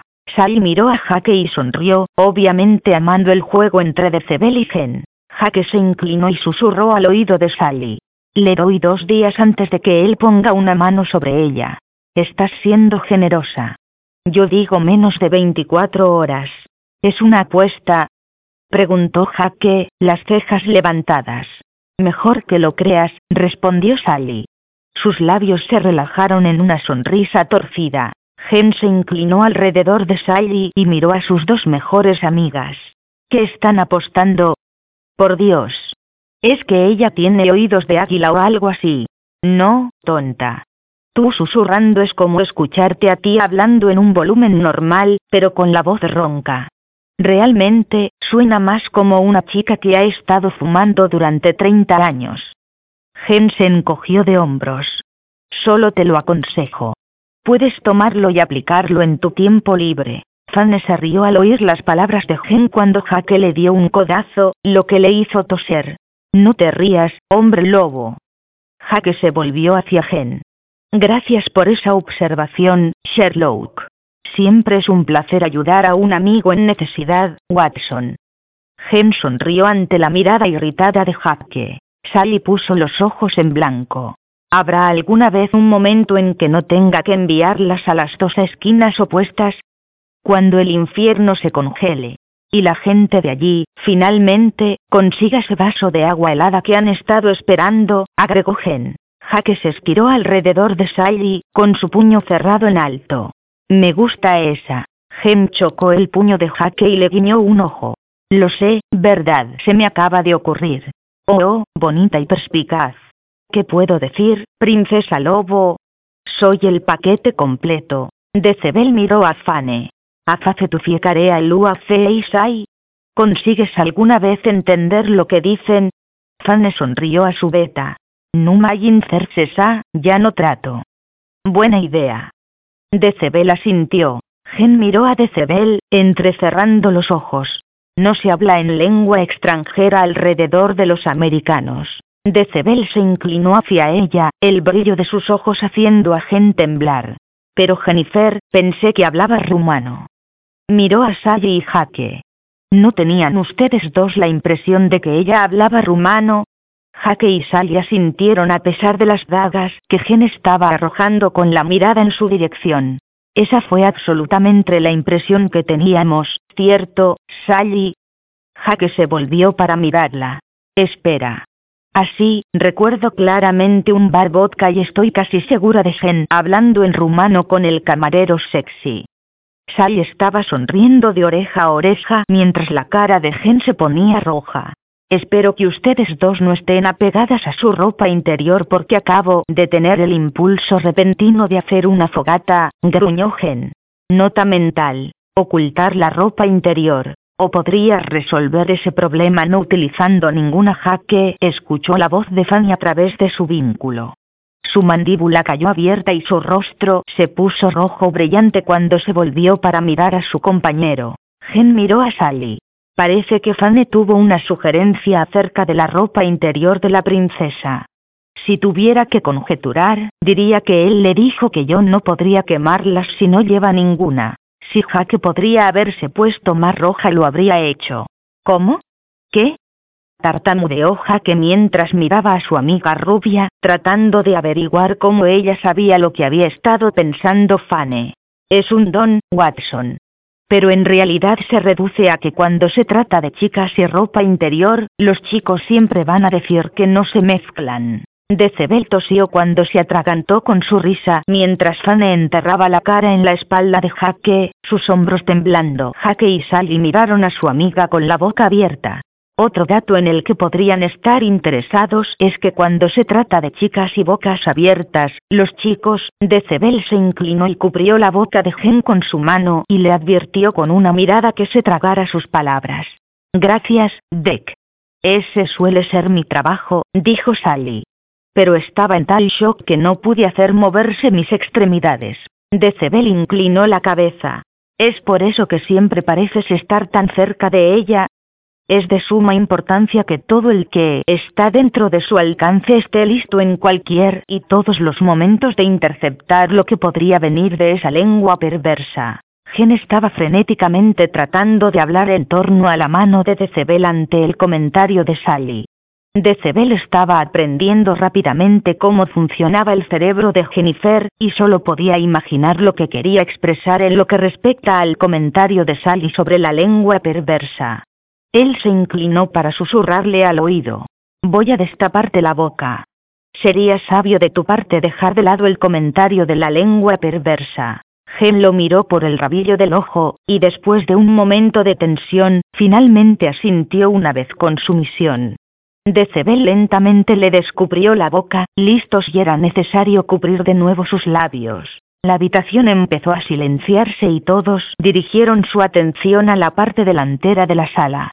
Mientras Basile daba la bienvenida y agradecía a todos por venir y empezaba a explicar acerca de la reunión que tuvo con los otros alfas, Gen se inclinó hacia Decebel. Me debes. Sally me sorprendió con toda esa cosa de la lengua perversa. Decebel rió y susurró a su vez. Por alguna razón, dinero de Mewinima, dueña de mi corazón, tengo la sensación de que habrá un montón de oportunidades para que puedas avergonzar a tus amigas con los comentarios cuestionables en los que inocentemente se adentran. Gen se encogió de hombros. Es cierto, pero todavía me debes. ¿Y qué me llamas cuando hablas rumano? Me has dicho la misma frase dos veces. Decebel le palmeó la pierna, causando todo tipo de sensaciones de hormigueo. Dar tu romaneste, mi culmeulup, pero habla rumano, mi pequeña lobo. Sé lo que es lup y no soy un lobo. Cualquier otra cosa que dijiste estoy segura que es un montón de mierda también. Mi dulce Jennifer. Era su turno para inclinarse más cerca. Tomó una respiración profunda, tomando su aroma. Sus ojos se cerraron mientras un nuevo olor golpeó su nariz. Era sutil, pero sin duda estaba allí. No me di cuenta antes, pero te aseguro, tu olor dice que eres definitivamente lobo. Mi lobo, oyó gruñir a su propio lobo, pero mantuvo esas palabras para sí mismo. Decebel se reclinó en su silla. No podía concentrarse en lo que Basile estaba diciendo, no después de capturar esta nueva fragancia de Jennifer. Trató muy duro de ocultar su sorpresa, pero estaba casi seguro que este nuevo aroma era el olor de su compañera. Había varias cosas que identificaban a una mujer como una verdadera compañera de un macho. La capacidad de escuchar los pensamientos el uno del otro, las marcas cambiantes en el macho, nuevas marcas que aparecen en la hembra, aquellas que coinciden con las del macho como una pieza de rompecabezas, y un aroma que solo el verdadero compañero reconocería. Los dos primeros, sin duda no habían ocurrido entre Jennifer y Decebel, pero el aroma, su olor había cambiado. Era muy, muy sutil y estaba tomando toda su fuerza de voluntad no tomarla en su regazo y enterrar la nariz en su cuello. Sí, pensó, eso no la asustaría. Decebel negó con la cabeza y trató de dejar de lado este nuevo desarrollo para poder escuchar a su alfa. El encuentro ha de tener lugar en un mes, estaba diciendo Basile mientras Decebel trataba de ponerse al corriente. Quiero que cada hembra no apareada elija una o dos hembras apareadas de las parejas que he elegido para asistir y actuar como su compañía. Estas hembras ayudarán a las no emparejadas a prepararse para los bailes nocturnos y si ella encuentra a su verdadero compañero, también deberán servir de testigos. Tenemos que ir, Alfa. Gen oyó una voz enfurruñada en el lado izquierdo de la habitación y estiró el cuello para ver quién había hablado. Basile indicó al lobo que se pusiera de pie y Gen vio como una chica pequeña se levantaba de su silla. Su cabello era corto al estilo de duendecillo. Tenía ojos marrones expresivos y grandes, y una boca pequeña. Su tono de piel oliva añadía más a su aspecto exótico. Los ojos de Basile se suavizaron y sonrió apaciblemente. Desafortunadamente, Krina, esto está fuera de mis manos. Hemos sido invitados y si me niego sería considerado un acto contra nuestra especie. La loba llamada Krina resopló y se sentó. Bueno, eso es una perra. La sala vibró con bajas risas por sus palabras. Gen sonrió y se volvió hacia Sally y Jaque, quienes sonreían también. Me agrada, les dijo. Decebel escuchó las palabras de Gen y la miró. No creo que tú y Krina deban pasar el rato, Jennifer. Gen ladeó la cabeza hacia un lado, con los labios fruncidos. Una oleada de celos se precipitó sobre ella. Un viejo amor, Decebel, Decebel se enderezó, claramente tomado fuera de guardia por la pregunta. No, respondió rotundamente. Los ojos de Gen se estrecharon peligrosamente. ¿Un amor actual? Ella ni siquiera reconoció su voz cuando gruñó ante la idea de Decebel con otra mujer. Decebel observó mientras Jennifer se encrespaba a la espera de su respuesta. Entonces cayó en cuenta. Estaba celosa. No pudo evitar la risa que se deslizó de sus labios. Vio su cuerpo tensarse y se dio cuenta que reír no era lo más inteligente que podía haber hecho. ¿Celosa, Jennifer? Por supuesto que no, escupió ella.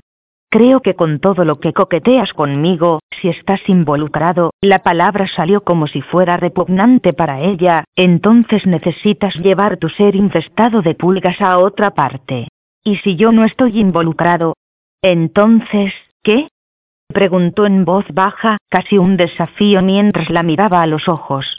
Gen dejó de respirar ante el calor en su mirada. Ella estaba hipnotizada mientras mirando sus ojos estos comenzaron a brillar. Sus ojos ámbar se encontraron con los suyos azules y ella se sintió siendo arrastrada más cerca de él. Jennifer, susurró de Cebel su nombre. ¿Qué pasa si no estoy involucrado? La mano de él en su pierna, finalmente, la sacó de su trance. Ella tomó una bocanada de aire cuando se dio cuenta que se estaba mareando por falta de oxígeno. Sacudió la cabeza y miró a Decebel en estado de shock. Maldita sea. Ella se levantó bruscamente cuando toda la habitación se volvió para observarla. Gem no sabía lo que había sucedido, pero sabía que tenía que llegar lo más lejos de Decebel como pudiera justo en ese momento. No podía pensar con claridad cuando él estaba cerca, y seguro que no podía pensar cuando la miraba de esa manera, y decía su nombre con esa voz, y la tocaba mierda, pensó. Estoy tan jodida. Decebel se paró para seguirla pero Sally le agarró el brazo. Ella ni siquiera se inmutó cuando él le gruñó a la que le impedía seguir a Jennifer. Siéntate, dijo Sally firmemente al beta furioso. La habitación estaba en un silencio sepulcral cuando la puerta se cerró detrás de Gen.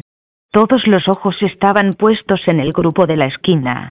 Decebel se volvió a sentar en su silla y se encontró con las miradas de los otros lobos. Uno, a uno se sometió a su beta y miró hacia otro lado. Como estaba diciendo, continuó Basile. Todos los miembros sin pareja asistirán a el encuentro. Las parejas acopladas que asistirán ya han sido informadas. ¿Qué pasa con la latente de América?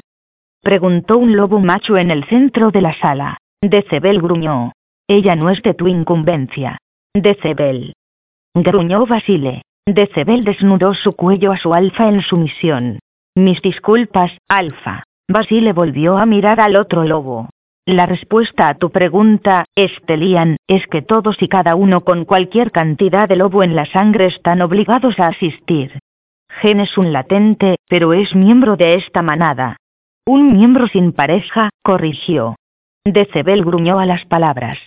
Y, como tal, va a participar como cualquier miembro de la manada.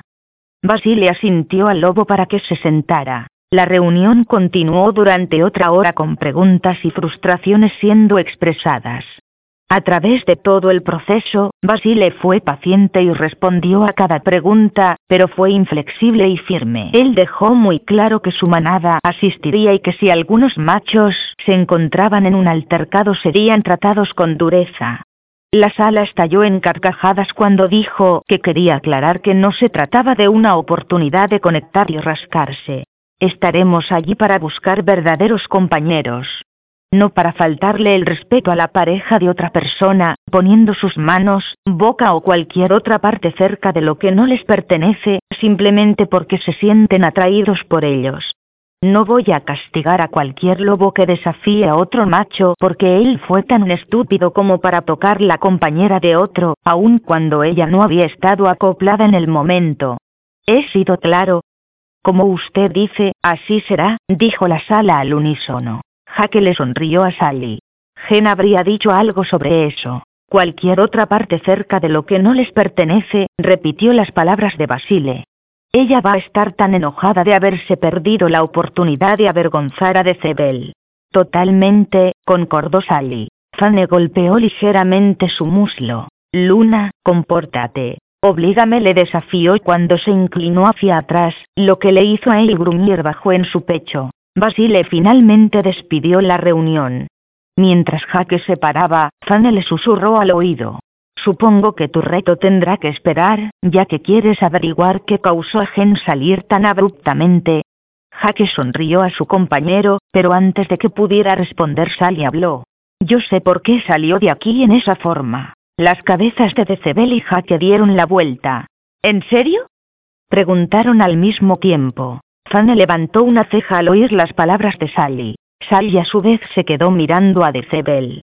Gem nunca aprendió a usar su voz interior. Así que, Decebel, ¿por qué no compartes la forma en que ella te preguntó si estabas involucrado con Krina, y cómo en realidad nunca le diste una respuesta, pero en cambio te burlaste de ella, y después casi la hiciste hiperventilar con deseo? La cabeza de Decebel se ladeó, sus cejas juntas. ¿Cómo? Yo diría que es un don, pero en realidad solo soy cotilla como el infierno. Y maldición, muchacho, la mirada que le estabas dando casi me tenía a mí en un charco. Cállate. Chilló Jaque.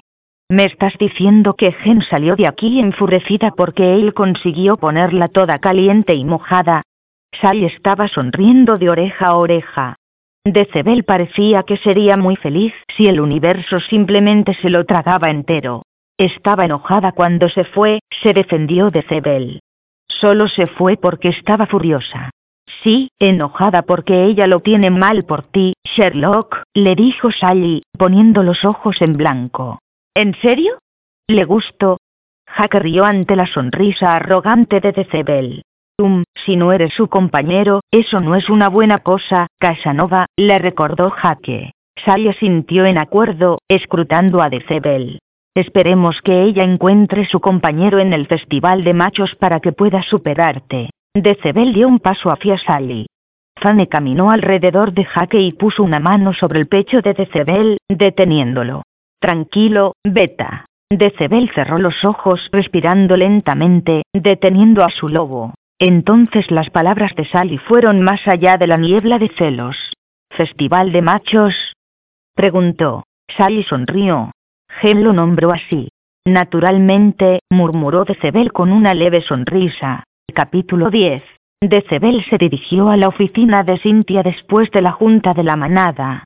Necesitaba compartir este nuevo avance sobre el cambio de aroma de Jennifer y ver lo que la buena doctora tenía que decir al respecto. La puerta de la enfermería ya estaba abierta cuando llegó. Entró para encontrar a Alina y Basile sentados frente al escritorio de Cynthia. De Cebel. Basile inclinó la cabeza. Lo siento, Alfa, no quise interrumpir. Puedo volver después, dijo Decebel, saliendo de la habitación. En realidad, me gustaría hablar contigo acerca de lo que sucedió en la reunión. Decebel se estremeció mentalmente, recordando cómo le había gruñido a Estelian por atreverse a preocuparse por el destino de Jennifer. Por supuesto. Dio un paso más en la habitación y agarró una silla extra. La trajo y se sentó al lado de Basile. Basile miró a su beta durante unos momentos antes de hablar. ¿Es ella tu compañera? Preguntó finalmente. Decebel dejó escapar un suspiro. No lo sé, Basile, respondió en una rara muestra de vulnerabilidad, mostrada mediante el uso del primer nombre de su alfa. Eso dejó a Basile saber que Decebel necesitaba la orientación de su amigo tanto como de su alfa. Basile asintió. Explícate. No escucho sus pensamientos, mis marcas son las mismas. Ella no ha mencionado que tenga marcas en su cuerpo. Dicho esto, mi lobo la ha reclamado. Decebel se pasó las manos por el cabello, la frustración evidente en su mandíbula tensa mientras continuó hablando. He estado luchando contra él por primera vez en más de un siglo. Sin importar lo mucho que me recuerde a mí mismo que no hay signos de apareamiento, a mi lobo no le importa, él la ha reclamado y la quiere. Así que, aparte de cómo te sientes por ella, no hay ninguna evidencia de que ella podría ser tu verdadera compañera, preguntó Alina con suavidad. Bueno, en realidad, Decebel miró a Cynthia, quien había estado en silencio escuchando la conversación. Mientras estaba sentado junto a ella en la reunión capté su olor. Hizo una pausa. Cynthia se animó. ¿Y? preguntó ella. Ha cambiado, dijo Decebel. Es muy débil, pero juro que podía oler el aroma de apareamiento en ella. ¿A qué olía? preguntó Basile con cuidado. Decebel sabía que Basile solo preguntaba porque él haría otro lobo olfatear a Jennifer para ver si lo que él olía era igual a lo que Decebel olfateó, pero aún así se erizó. Preguntar a otro lobo cómo es el aroma de su compañera para él, era como pedirle a un hombre humano que pasara a otro la ropa interior de su esposa. En otras palabras, era extremadamente personal. Antes, siempre olía a vainilla. Decebel recordó la reunión, cuando la había olfateado profundamente. Pero hoy había una pizca de canela. Estaba apenas allí, pero era embriagador. Las palabras de Decebel se suavizaron mientras pensaba en el olor de Jennifer, recordando cómo su lobo se había despertado. Interesante, murmuró Cynthia. ¿Cuánto tiempo has estado de vuelta? Un par de días. ¿Por qué? cuestionó. Desde que estás de vuelta, cuando estás cerca de Gen, dirías que los encuentros son intensos. Preguntó, haciendo caso omiso de su pregunta. Decebel rió. Se podría decir que sí. Vuelvo a preguntar, ¿por qué? Antes de que vinieras estaba discutiendo con Basile y Alina lo que había encontrado poco antes de la junta de la manada. Me encontré con un caso documentado de una lobo latente siendo emparejada con un canis lupis puro. Cynthia miró a unos papeles y luego a Decebel. En realidad es el diario de un alfa de hace más de un siglo. Eso es bueno, ¿verdad? Preguntó Decebel con aprensión. Bien, Cynthia hizo una pausa, es bueno porque ahora tenemos algo para en cierto modo evaluar la progresión de un acoplamiento entre un latente y un puro. Pero tiene el potencial de ser peligroso. ¿Peligroso? Interrumpió Decebel, no gustándole la idea de que algo le cause daño a Jennifer, ¿cómo puede esta información ser posiblemente peligrosa? Voy a explicarte lo que estaba documentado y entonces voy a entrar en cómo se aplica a Tirigen, comenzó Cynthia. Te escucho, dijo Decebel mientras se enderezaba en su silla. Su lobo se animó, lo que realmente le sorprendió ya que su lobo solía mantenerse tranquilo menos en la caza o en la batalla. Cynthia reunió los documentos que había imprimido y comenzó a leer. Conocí a mi verdadera compañera hoy no por primera vez, pero fue la primera vez en la que el vínculo había aparecido. Había estado siempre extrañamente intrigado por ella, pero había asumido que era curiosidad debido a su aire misterioso. Fui atrapado por completo con la guardia baja cuando oí sus pensamientos por primera vez. Ella estaba en peligro, grave peligro. La oí gritar por ayuda en mi mente. Empecé a correr, sin tener en cuenta en dónde estaba ni lo que estaba haciendo. Todo en lo que mi lobo podía pensar era que teníamos que llegar a ella, tenía que salvarla. Corrí por lo que pareció una eternidad y finalmente irrumpí en un claro. Allí, atada a un poste, estaba mi compañera de pie, las lágrimas corrían por su rostro, haciendo que los moretones que empañaban sus mejillas brillaran. Sentí que la sangre en mis venas empezó a calentarse. Mi corazón se aceleró y mis ojos, lo sé, estaban brillando mientras la rabia se vertía en mí, impulsada por la necesidad de mi lobo de proteger a nuestra compañera. Sus ropas estaban desgarradas, trapos rasgados. Su cabello estaba cubierto de suciedad, como si hubiera sido arrastrada por el suelo. Ella no hizo ningún sonido en voz alta mientras las lágrimas seguían fluyendo, pero su mente era una tormenta turbulenta de miedo, ira, traición. Se volvió y me miró directamente. Se me cortó la respiración cuando sus ojos azules brillantes se clavaron en los míos. Fue instintivo llegar a su mente. Estoy aquí, Rachel, le aseguré. Todo estará bien. Sus ojos se abrieron, la única indicación de que ella había oído y me reconoció. Luego se cerraron. Las lágrimas claras como diamantes y numerosas como gotas de lluvia de una tormenta de verano cubrieron su rostro lleno de miedo una vez más. El crujido y el destello de llamas naranjas finalmente me sacudió de mi asombro y me di cuenta que había hombres y mujeres por todas partes. Varios estaban prendiendo madera lleno que habían apilado debajo de ella, mi compañera. Iban a quemarla viva. Cualquier control que tuviera se rompió, el impulso del horror que estaba presenciando siendo el tirón final. Lo perdí. Por primera vez en 200 años perdí el control de mi lobo. Mi cambio fue instantáneo. Me lancé hacia adelante, derribando a cualquiera que se atreviera a bloquear mi camino. No hice ninguna distinción entre hombre o mujer. En lo que se refiere a mi lobo eran todos culpables y sufrirían la ira de un alfa. Los gritos llenaron el aire mientras destruía uno por uno a los que no habían corrido en miedo, sino que en su lugar, en su estupidez, pensaban que tenían una oportunidad contra mí. Llegué a ella justo antes de que el fuego alcanzara sus pies descalzos. Gracias a Dios que se desmayó justo cuando cambié volviendo a mi forma humana. La desaté lo más rápido que pude, apartándola de las llamas que parecían cobrar vida, llegando con sus brazos, en busca de su presa. La cargué, sin mirar atrás. La llevé a la aldea de la manada, a mi casa, la cual ahora sería la de ella. Cintia se detuvo allí y levantó la vista de los papeles. Voy a saltar a después de que ella se despierta y empiezan a interactuar. Él describe sus sentimientos hacia ella y creo que podría ser útil para ti. Luego voy a leer lo que él cree que le impide reconocer a su compañera y lo que se necesitó para despertar a su lobo latente. Decebela sintió, su único reconocimiento a sus palabras mientras su cerebro procesaba lo que ya había leído. Rachel no está sorprendida de que sea un canis lupis. No podía creer que ella lo supiera todo este tiempo.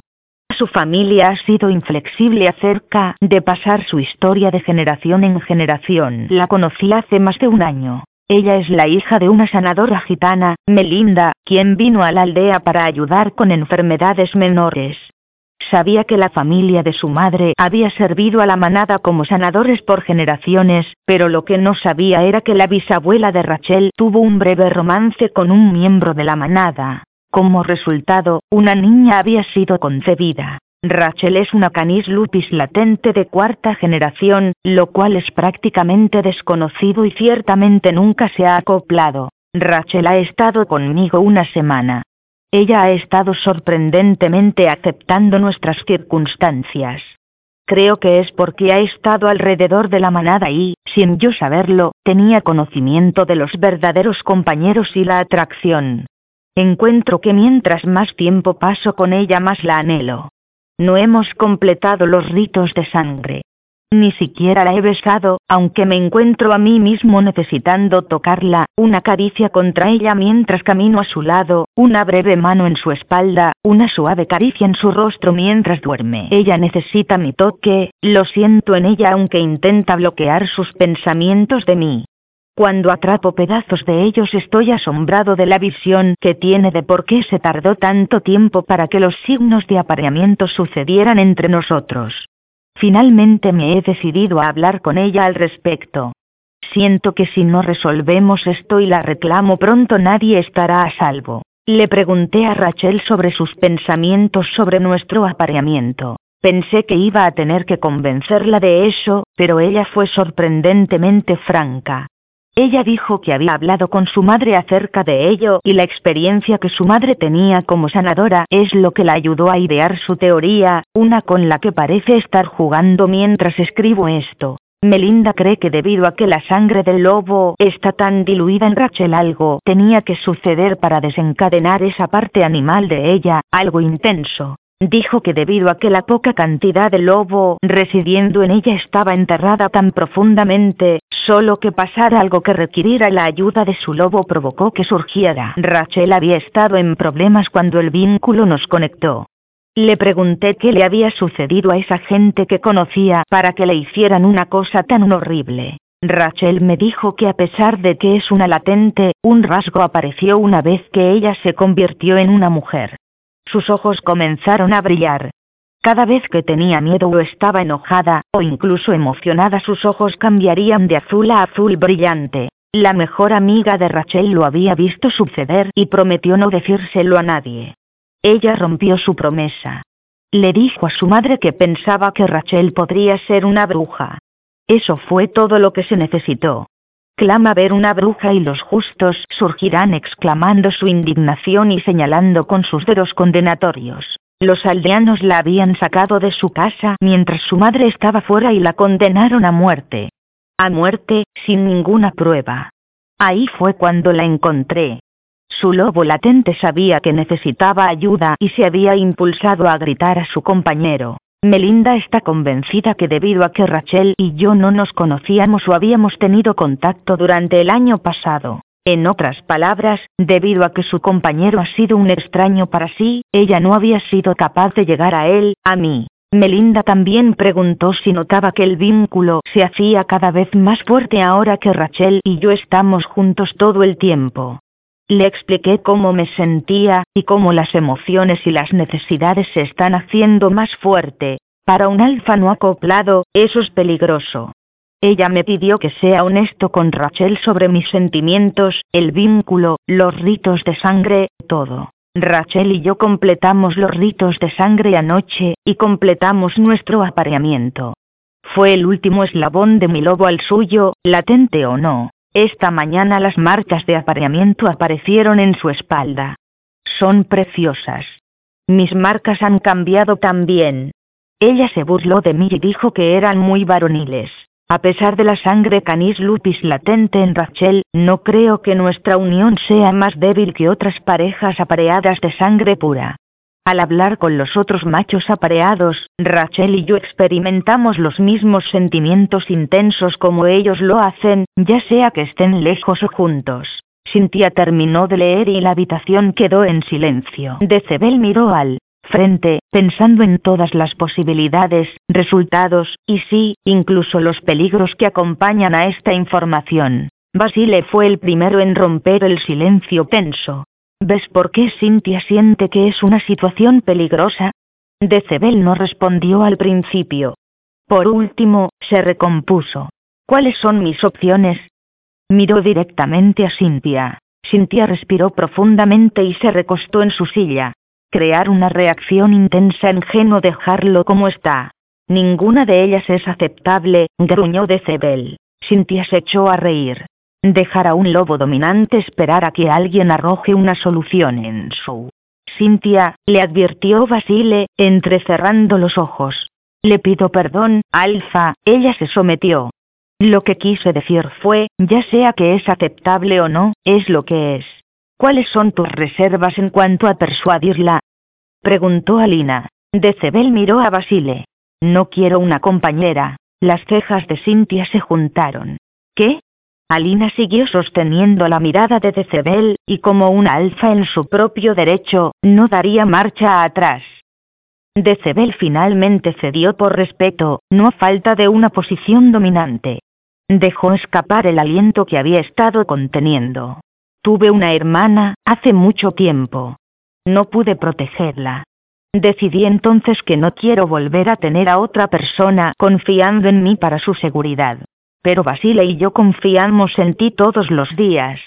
Los otros lobos, los que entrenas, las hembras no apareadas, todos confían en ti para protegerlos.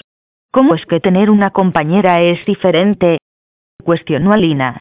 Tengo respaldo cuando se trata de todos los que acabas de nombrar. Sabes tan bien como yo, Alina, que cuando se trata de tu protección Basile es el extremo de todo. Si quedas desprotegida, si tu protección falla, Basile será el único responsable. Eso es parte de estar apareados, vinculados. Basile solo se considera a sí mismo responsable de tu seguridad. No quiero esa responsabilidad de nuevo. ¿Estás dispuesto a pasar toda tu existencia virando más allá de la oscuridad porque tienes miedo al fracaso? preguntó Cynthia, incapaz de ocultar su incredulidad. ¿Dejarías pasar algo que otros consideran valioso y un honor? No solo eso, sino que la condenarías a ella a vivir con solo la mitad de su alma. ¿En serio? ¿Eso es lo que estás dispuesto a sacrificar? Decebel gruñía a Cynthia cuando terminó. No lo entiendes. No eres un macho de esta especie. No eres un alfa. Tienes idea de lo que se siente al ver a la persona que amas y estabas obligado a proteger, morir en tus brazos, porque no llegaste lo suficientemente rápido. Lo haces. Gruñó. Decebel. Basile no levantó la voz, pero sus palabras estaban llenas de poder. Decebel dio marcha atrás, pero su cuerpo se estremecía de ir al oír las palabras de Cynthia, a sabiendas que eran la verdad. Esto es lo que esperaré de ti, Beta. Basil enfrentó a Decebel, haciéndolo una orden formal. Cualquier otra cosa no conseguiría la cooperación de él. Vas a ser parte de la seguridad de Gen. Si no quieres seguir con esta posibilidad, está bien. Te sugiero que esperes a ver si ella encuentra a su compañero verdadero en el encuentro. Si no lo hace, entonces vas a tomar parte en ver si ella es tu compañera a través de los métodos que este documento ha arrojado a la luz. No dejarás ajena la suerte de ser solamente una sombra de lo que debería ser. ¿Entiendes? Decebel gruñó, pero asintió. Terminó formalmente. Como usted dice, así será. Decebel dio la vuelta para marcharse, pero Basile habló antes de que pudiera pasar por la puerta. Decebel, estás optando por esto. Si haces tanto como respirar sobre otro lobo en el encuentro debido a Gen, vas a sufrir las consecuencias. Entendido, reconoció él. Salió de la habitación, yéndose no solo con más preguntas, sino con una confusión total y absoluta. Decebel sabía que en el momento en que viera a otro lobo poner las manos sobre Jennifer no iba a ser capaz de controlar a su lobo, sin embargo, había acordado estúpidamente protegerla. Estaba haciendo la misma cosa que quería evitar. Él era su protección. Maldita sea su alfa y su intromisión. Gen se paseaba por su habitación como un animal enjaulado. No podía creer el ridículo que había hecho de sí misma, pero en ese momento en todo lo que había sido capaz de pensar era en alejarse de un cierto lobo. Estaba tan jodida. ¿Cómo había llegado a este punto? Había estado diciéndose a sí mismo una y otra vez que él no era una opción. Podría muy bien haber tenido una matrícula de tantas veces que lo había repetido a su corazón. Sí, bueno su corazón estaba haciendo lo suyo, ya que no le importaba ni un tonto, verdadero, comino que Decebel estuviera supuestamente fuera de los límites. Algo en ella lo anhelaba. Cada vez que estaba cerca de ella solo quería frotarse contra él y acurrucarse en su regazo. Se puede decir volviéndose desquiciada, chicos y chicas, pensó Gen. Yendo de ida y vuelta se paseó. Está bien, le dijo a la habitación vacía. El Festival de Machos 2010 es la respuesta. Tengo que realmente, en serio, tratar de encontrar a mi compañero. Una vez más a su corazón no le importó ni un comino, mientras Gen seguía diciéndole que no había que ceder. Decebel es nuestro compañero, le dijo. No, eso no va a suceder. No te estoy escuchando. La la la la la la. Gen enganchó sus dedos en sus oídos, y cerró los ojos. Fue en este punto que Sally entró en la habitación. ¿A quién no estás escuchando, exactamente? preguntó Sally, mirando alrededor de la habitación. Gen se dio la vuelta, dejando caer las manos rápidamente. Hola, Sal. ¿Qué pasa? preguntó ella, tratando de alcanzar la calma, pero cayendo cinco mil pies por debajo. Sí. Bueno, sobre eso, Sally se cruzó de brazos y luego levantó una mano para tocar su barbilla con un dedo. ¿Qué pasa? HMM. Veamos, saltaste de la silla como si hubieras estado sentada en llamas y luego abandonaste la reunión, como dije, como si las llamas estuvieran tratando de morder tu trasero. Sí, eso es más o menos lo que pasa. Gen se estremeció ante la imagen que Sally dibujó. Está bien, así que no fue mi mejor momento, murmuró. ¿Eso crees? preguntó Sally, sus cejas subiendo. No sabes cómo fue, la voz de Gen estaba llegando a ese punto agudo cuando normalmente habría arrojado algo a otra persona por usarlo. Estar allí sentada al lado de su peluda sensualidad caliente, sus ojos haciendo esa cosa ardiente, su voz profunda y suave, su mano estando toda muy cómoda sobre mi rodilla. Lo digo en serio, Sally, era saltar y correr por las colinas o arrastrarme en su regazo jadeando como una niña hormonal desesperada. Sally rió. Acabas de decir niña hormonal desesperada. Cállate, Sally. Ella levantó las manos en señal de rendición. Oye, no dispares a la que señala tus metáforas tontas. Gem puso los ojos en blanco a su mejor amiga a medida que se dejaba caer en el suelo, apoyando la espalda en la cama. Así que, ¿cuál es él? Empezó Sally a preguntar, pero se interrumpió cuando la puerta de la habitación se abrió de golpe. Estoy aquí. Jack entró corriendo al interior como un tempestuoso huracán. Estoy aquí, jadeó. ¿Cuál es el plan? Su cabeza iba de ida y vuelta entre Gen y Sally. Gen asintió en dirección a Jack. ¿Qué demonios está mal con ella? preguntó a Sally. Estoy empezando a pensar que es el SXO, deletreó Sally, cubriendo el lado de su cara para que Jaque no pudiera ver, pero hablando en un susurro, toda la falta de oxígeno del jadeo, las respiraciones pesadas, y lo que no está matando a las células de su cerebro. Gen rompió a reír. Eso sería aún más divertido si mi cerebro no estuviera tratando de llenar en lo que no. ¿Podríamos, por favor, abstenernos de hablar sobre mi vida sexual? Rechinó Jaque. No, no habrá ninguna abstención, porque entonces querrías que hable de la atracción que estoy tratando de ignorar con el lobo, que todavía no es una opción a pesar de que ninguno de los dos parece que puede permanecer lo más lejos posible del otro. Gen tomó una respiración profunda y continuó. Si dejamos de hablar de tu vida fantástica de sexo, entonces ustedes dos hienas, esperarán que les diga cómo cuando estoy cerca de él siento como si la electricidad estuviera corriendo a través de mi piel. Querrían que les explique cómo se acelera mi corazón y mi respiración se vuelve errática cada vez que susurra en mi oído.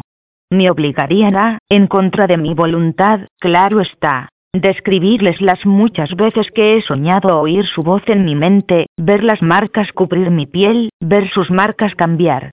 Así que, al infierno con el no. Solicitud negada. No pasará, fin de la historia. En resumen, no podemos dejar de hablar de tu vida sexual.